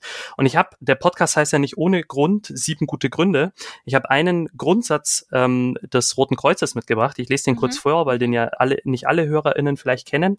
Den Grundsatz der Unparteilichkeit. Der besagt nämlich, die Rotkreuz- und Rothalbmondbewegung unterscheidet nicht nach, nach, nicht nach Nationalität, Rasse, Religion, sozialer Stellung oder politischer Überzeugung. Sie ist einzig bemüht, den Menschen nach dem Maß ihrer Not zu helfen und dabei den dringendsten Fällen den Vorrang zu geben. Jetzt gibt's in Bayern 73 Kreisverbände hm. und ihr seid einer der wenigen, der solche Angebote macht. Ich hm. würde sagen, ähm, wenn ich jetzt Maß der Not mhm. Äh, quasi selber interpretiere, dann würde ich sagen, dass diese Auf Aufgaben, die ihr wahrnehmt, mhm. äh, da schon recht weit oben auf der Prioritätenliste stehen sollten. Mhm. Ähm, kannst du dir erklären, warum das vielleicht nicht der Fall ist? Kannst du mir noch mal sagen, was du meinst mit ähm ja klar, also mhm letztendlich ähm, mhm. geht es mir so ein bisschen drum, mhm. ich finde, ähm, von unserem Grundsatz her mhm. würde ich eigentlich erwarten, dass es in jedem der 73 Kreisverbände irgendwie so Hilfen aus dem existenziell äh, sichernden mhm. Bereich gibt. Mhm. Ähm, sei es jetzt eben zum Beispiel, äh, was ihr macht mit der Übernachtungsstelle, sei es äh, mit der Werbe oder äh, mit der Wärme, Werbe, Wärmestube natürlich, mhm. ähm, oder auch mit eurem Food Trailer. Das sind so Angebote, wo ich sage, die könnte es ja eigentlich überall geben. Ähm, hast du vielleicht eine Idee, warum es nicht zu jedem, also nicht zum Standard eines jeden Kreisverbands gehört? Ja, ja, ja. Äh, das verwundert mich jetzt nicht so, weil wir haben ja die großen Wohlfahrtsverbände, ähm, die sich ja solche Aufgaben immer teilen.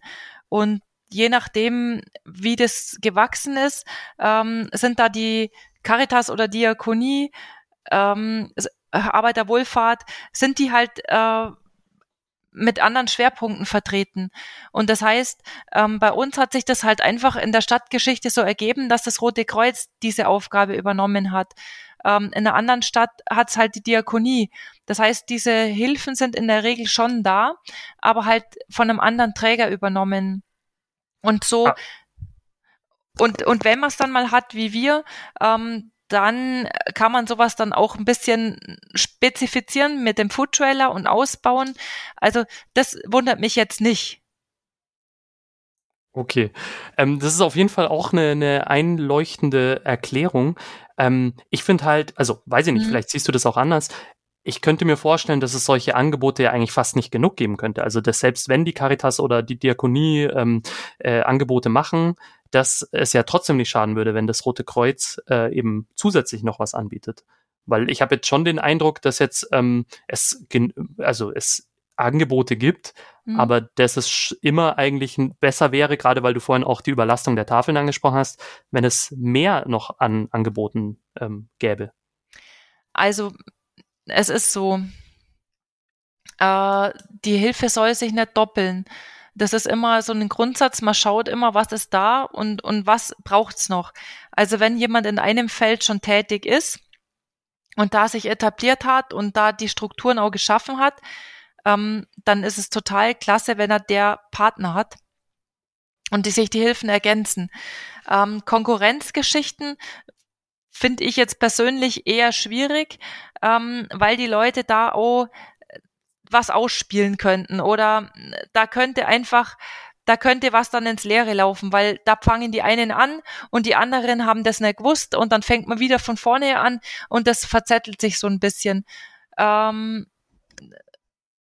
von daher ist es beispielsweise auch so, wenn wir sowas wie mit dem Food Trailer haben oder jetzt im Augenblick haben wir schon wieder was Neues am Laufen, da gehe ich erstmal zu meinen Kollegen, die jetzt dort ähm, in der in, neben den Unterkünften die Beratung machen und frag, ob das für sie passt oder ob das eigentlich ihr Feld ist. Weil dann würde ich sagen, super, wenn ihr meint, das ist eher bei euch angesiedelt, dann lassen wir das auch so. Also diese gegenseitige Absprache, diese ähm, trägerübergreifende Zusammenarbeit, die halte ich noch für fast wichtiger, als dass sich das Rote Kreuz ähm, äh, in alle Bereiche äh, etabliert oder ausbaut. Das ist immer eine Sache der, der regionalen Struktur.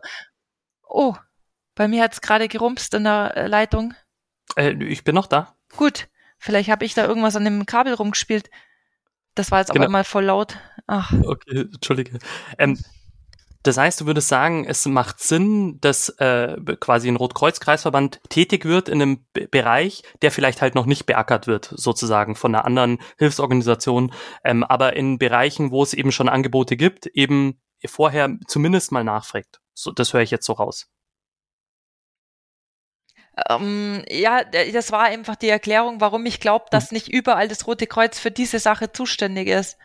Also wenn man in einem Bereich tätig ist und den dann immer weiter ausbaut, dann hält ich das auch für überhaupt gar kein Problem. Ähm, aber was neu zu etablieren, äh, dafür muss ich erstmal wissen, welche Strukturen schon da sind, glaube ich. Mhm.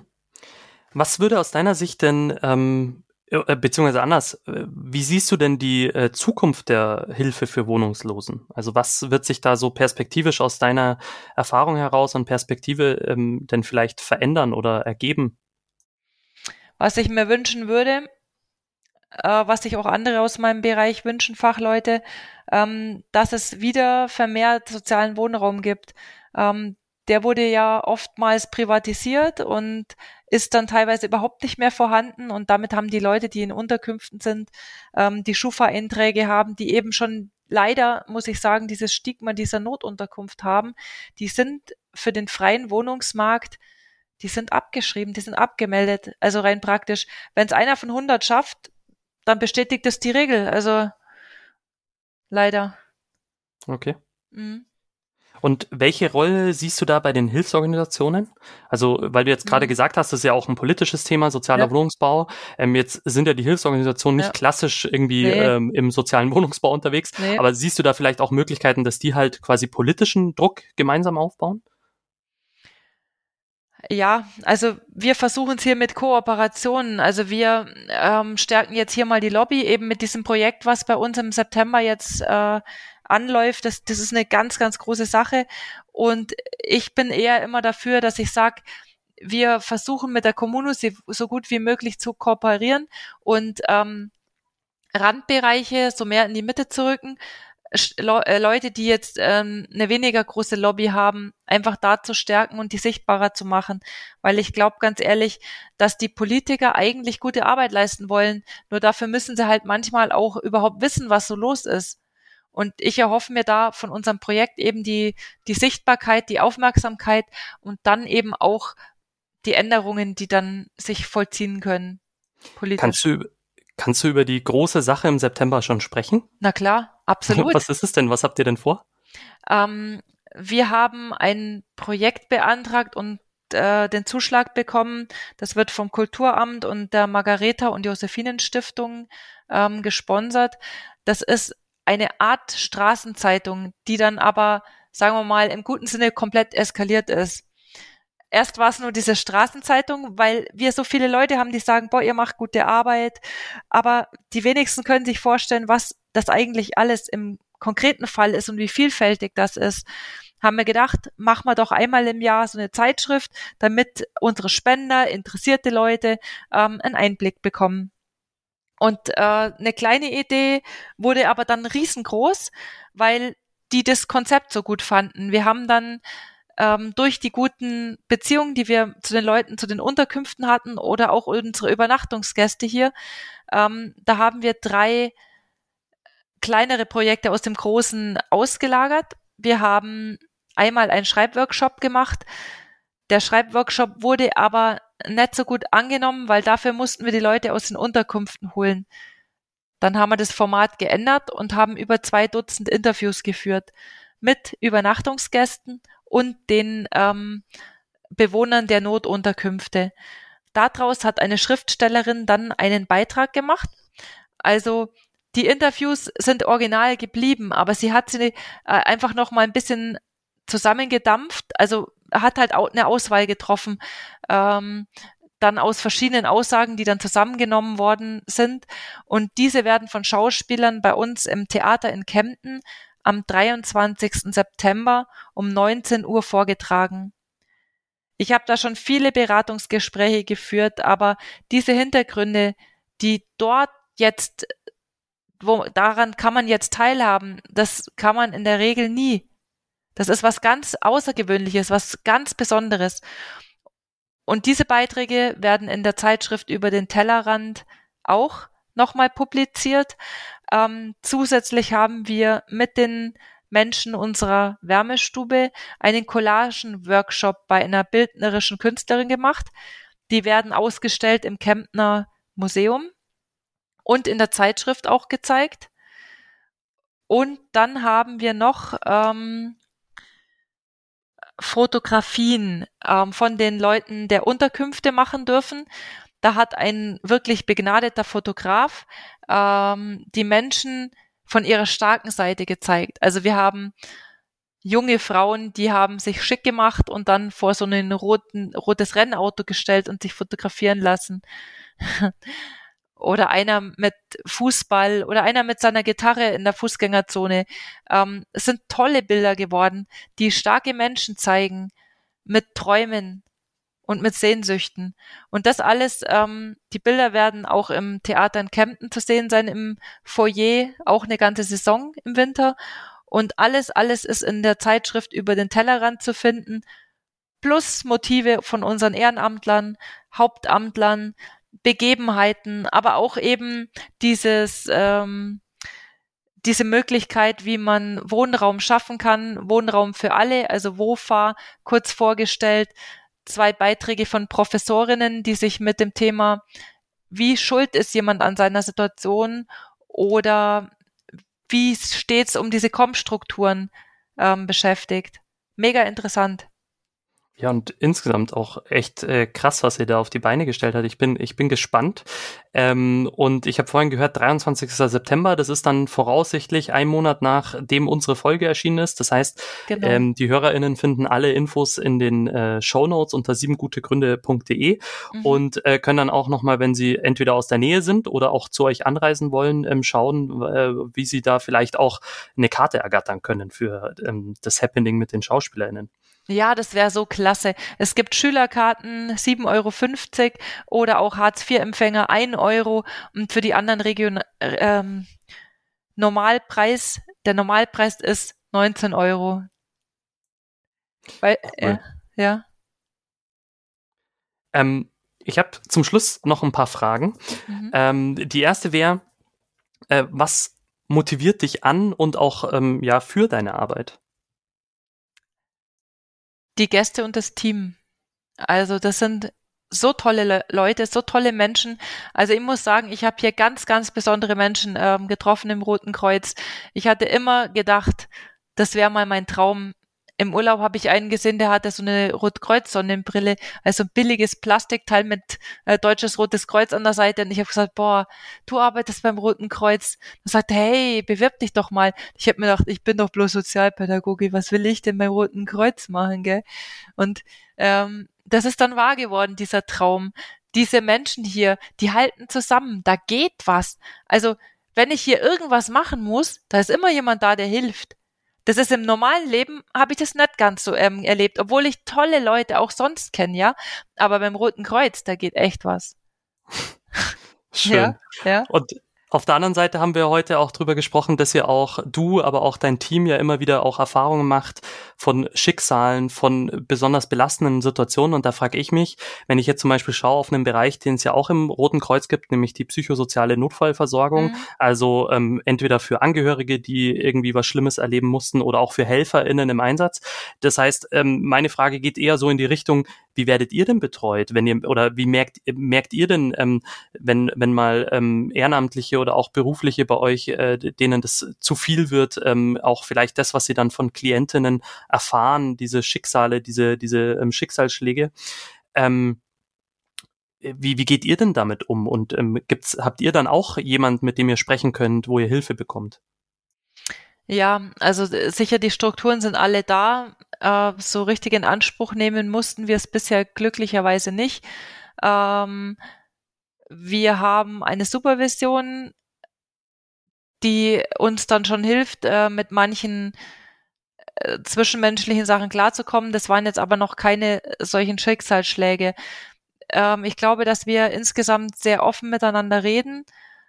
Ähm, wir sind alles Menschen. Nicht jeder ist mit jedem genauso eng, aber äh, insgesamt würde ich sagen, ist hier jeder ganz gut ähm, vernetzt und versorgt. Und äh, dadurch, dass wir einfach schon einen ziemlich offenen Umgang pflegen, sind die Leute ehrlich zu mir. Ich habe auch schon zweimal gehabt, das ist wirklich faszinierend, dass ich ähm, zwei junge Männer hatte, ganz unabhängig voneinander.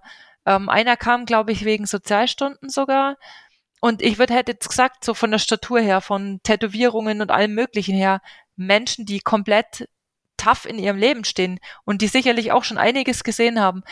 Aber die beiden haben mir rückgemeldet, dass sie das nicht können, an die Obdachlosenheime mit rausfahren, dass die Konfrontation mit der Situation zu viel ist für sie. Ja, dann kriegen die eine andere Stelle. Also die, die Leute sind hier eigentlich schon so offen und sagen, wo, wo ihnen möglich ist zu helfen und wo eben nicht. Ich und, weiß. Mh. Und ihr habt quasi einen Blick aufeinander. Ja, das kann man auf jeden Fall sagen, definitiv.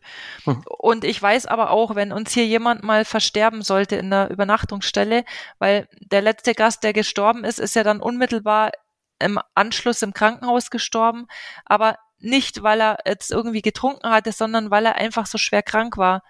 Der war ja nicht sesshaft. Und die Mitarbeiter haben dann zu mir gesagt, boah, ich traue mich kaum noch in den Keller, da, wenn, wenn dann einer da liegt und äh, tot ist, äh, ja, und das habe ich verstanden. Also sollte uns irgendwann mal so eine Geschichte passieren, dann haben wir hier ähm, Menschen, die uns vom Roten Kreuz betreuen könnten. Okay, das ist auf jeden Fall wichtig und auch gut zu wissen mhm. ähm, für euch, dass ihr eben auch, wenn es hart auf hart kommt, eben auch äh, ja Leute habt, die für euch dann da sind, weil mhm. ähm, äh, genau, ihr macht eine ganz äh, tolle Arbeit, wie ich äh, heute in den letzten äh, ein, dreiviertel Stunden ähm, erfahren durfte und ähm, wirklich eine äh, wichtige Aufgabe äh, oder wichtige Aufgaben, die ihr übernehmt. Und da ist ja auch wichtig, dass ihr dann ähm, äh, ja genau damit gut klarkommt. Meine letzte Frage wäre, es jetzt der Großteil der Ehrenamtlichen, die sich im Roten Kreuz engagieren, landen ja meistens in den Gemeinschaften, also beim Jugendrotkreuz, bei den Bereitschaften der Wasserwacht.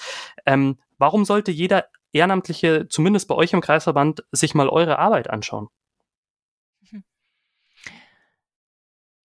Äh, weil sie entlastet, glaube ich auch weil es vielleicht nicht so einfach ist, durch eine Fußgängerzone durchzugehen und die Menschen zu erleben, die da in den Ecken unter Umständen sitzen und sich ähm, ihren Lebensunterhalt dann finanzieren auf die Art und Weise. Ähm, viele Leute sehen es ja auch relativ unfreiwillig, gerade die jungen Leute. Die jungen Leute werden gezwungen, zu uns zu kommen wegen ähm, den Sozialstunden oft und bleiben gerne bei uns. Also ich habe auch einige Schulklassen, die da sind und die dann sehr interessiert sind und ähm, auch für sich sagen, es hat uns gut getan zu wissen, hier Menschen zu unterstützen, die auch unserem Land oder unserer Gesellschaft von viel gegeben haben, gerade wenn es um diese Menschen geht, die sehr bedürftig sind finanziell in einem höheren Alter, ähm, weil sie eine Erwerbsminderungsrente haben oder aus anderen Gründen einfach frühzeitig aus dem Berufsleben ausgestiegen sind. Also das ist etwas, was gut tut, da zu helfen, zu unterstützen und zu sehen, da ist auch jemand, der sich kümmert, auch für ein Klientel, wo man vielleicht selber unter Umständen vielleicht ein bisschen Berührungsängste hat. Da kann man um die Ecke helfen. Wenn man uns unterstützt, dann machen wir die Arbeit und derjenige hat dann auch seinen Beitrag gegeben. Sehr schön. Ja, Amelie, vielen Dank, ähm, dass du dir die Zeit genommen hast, ähm, mit mir über eure Arbeit zu sprechen. Das hat mir sehr viel Spaß gemacht und ähm, ich finde das wirklich beeindruckend, äh, was ihr alles macht und wie viele Ideen ihr habt und auch gerade das, was du vorhin so geschildert hast, ähm, mit, mit der Flexibilität, die manchmal auch so ein bisschen ähm, ja, genervt hat jetzt in der Corona-Pandemie, dass man sich immer wieder anpassen muss. Ähm, aber ich habe äh, rausgehört, dass ihr auch gleichzeitig äh, auch in der Lage seid, euch immer wieder anzupassen und auf neue Gegebenheiten zu reagieren und gute Angebote zu machen und Projekte zu entwickeln. Also wirklich tausend Dank für deine Zeit und deine Bereitschaft, über eure Arbeit zu sprechen. Und ähm, deswegen von mir viele Grüße an dich und dein Team äh, von München nach Kempten. Und ich wünsche dir an dieser Stelle, ähm, wir haben ja jetzt heute den Freitag, ein äh, hoffentlich schönes Wochenende. Vielen herzlichen Dank, Martin. Aber ich muss ganz ehrlich sagen, du hast mich auch sehr beeindruckt. Dein Interesse an unserer Arbeit und dass du das ehrenamtlich machst. Du hast dich an einem Freitagnachmittag, also zwei Stunden jetzt mit mir hier auseinandergesetzt und mir auch schon vorher viele, viele E-Mails geschrieben und nachgefragt, ob wir mal ins Gespräch kommen. Also ich habe größten Respekt vor dem, was du machst und dank dir, ähm, dass du da eine Vernetzungsarbeit machst und ähm, das Rote Kreuz noch ein bisschen mehr in all seinen vielen Spielformen und Details ans Licht bringst. Also ganz, ganz lieben Dank an dich. Dankeschön. So, und das war's schon wieder. Informationen und weiterführende Links zu dieser Folge, aber auch zum gesamten Podcast und den bisherigen GästInnen findet ihr auf der Webseite unter siebengutegründe.de. Das könnt ihr mit der Zahl am Anfang schreiben oder mit dem Wort siebengutegründe.de. Ansonsten freue ich mich immer über eure Ideen, Beiträge, Kommentare und Kritik zu diesem Podcast. Die sind immer herzlich willkommen, also ran an die Tasten. Mails gehen an siebengutegründe.insohr.de oder Ich bin bei Twitter, Instagram und TikTok unter @martinnobli zu erreichen. Bis zum nächsten Mal. Eine Produktion von ins Ohr.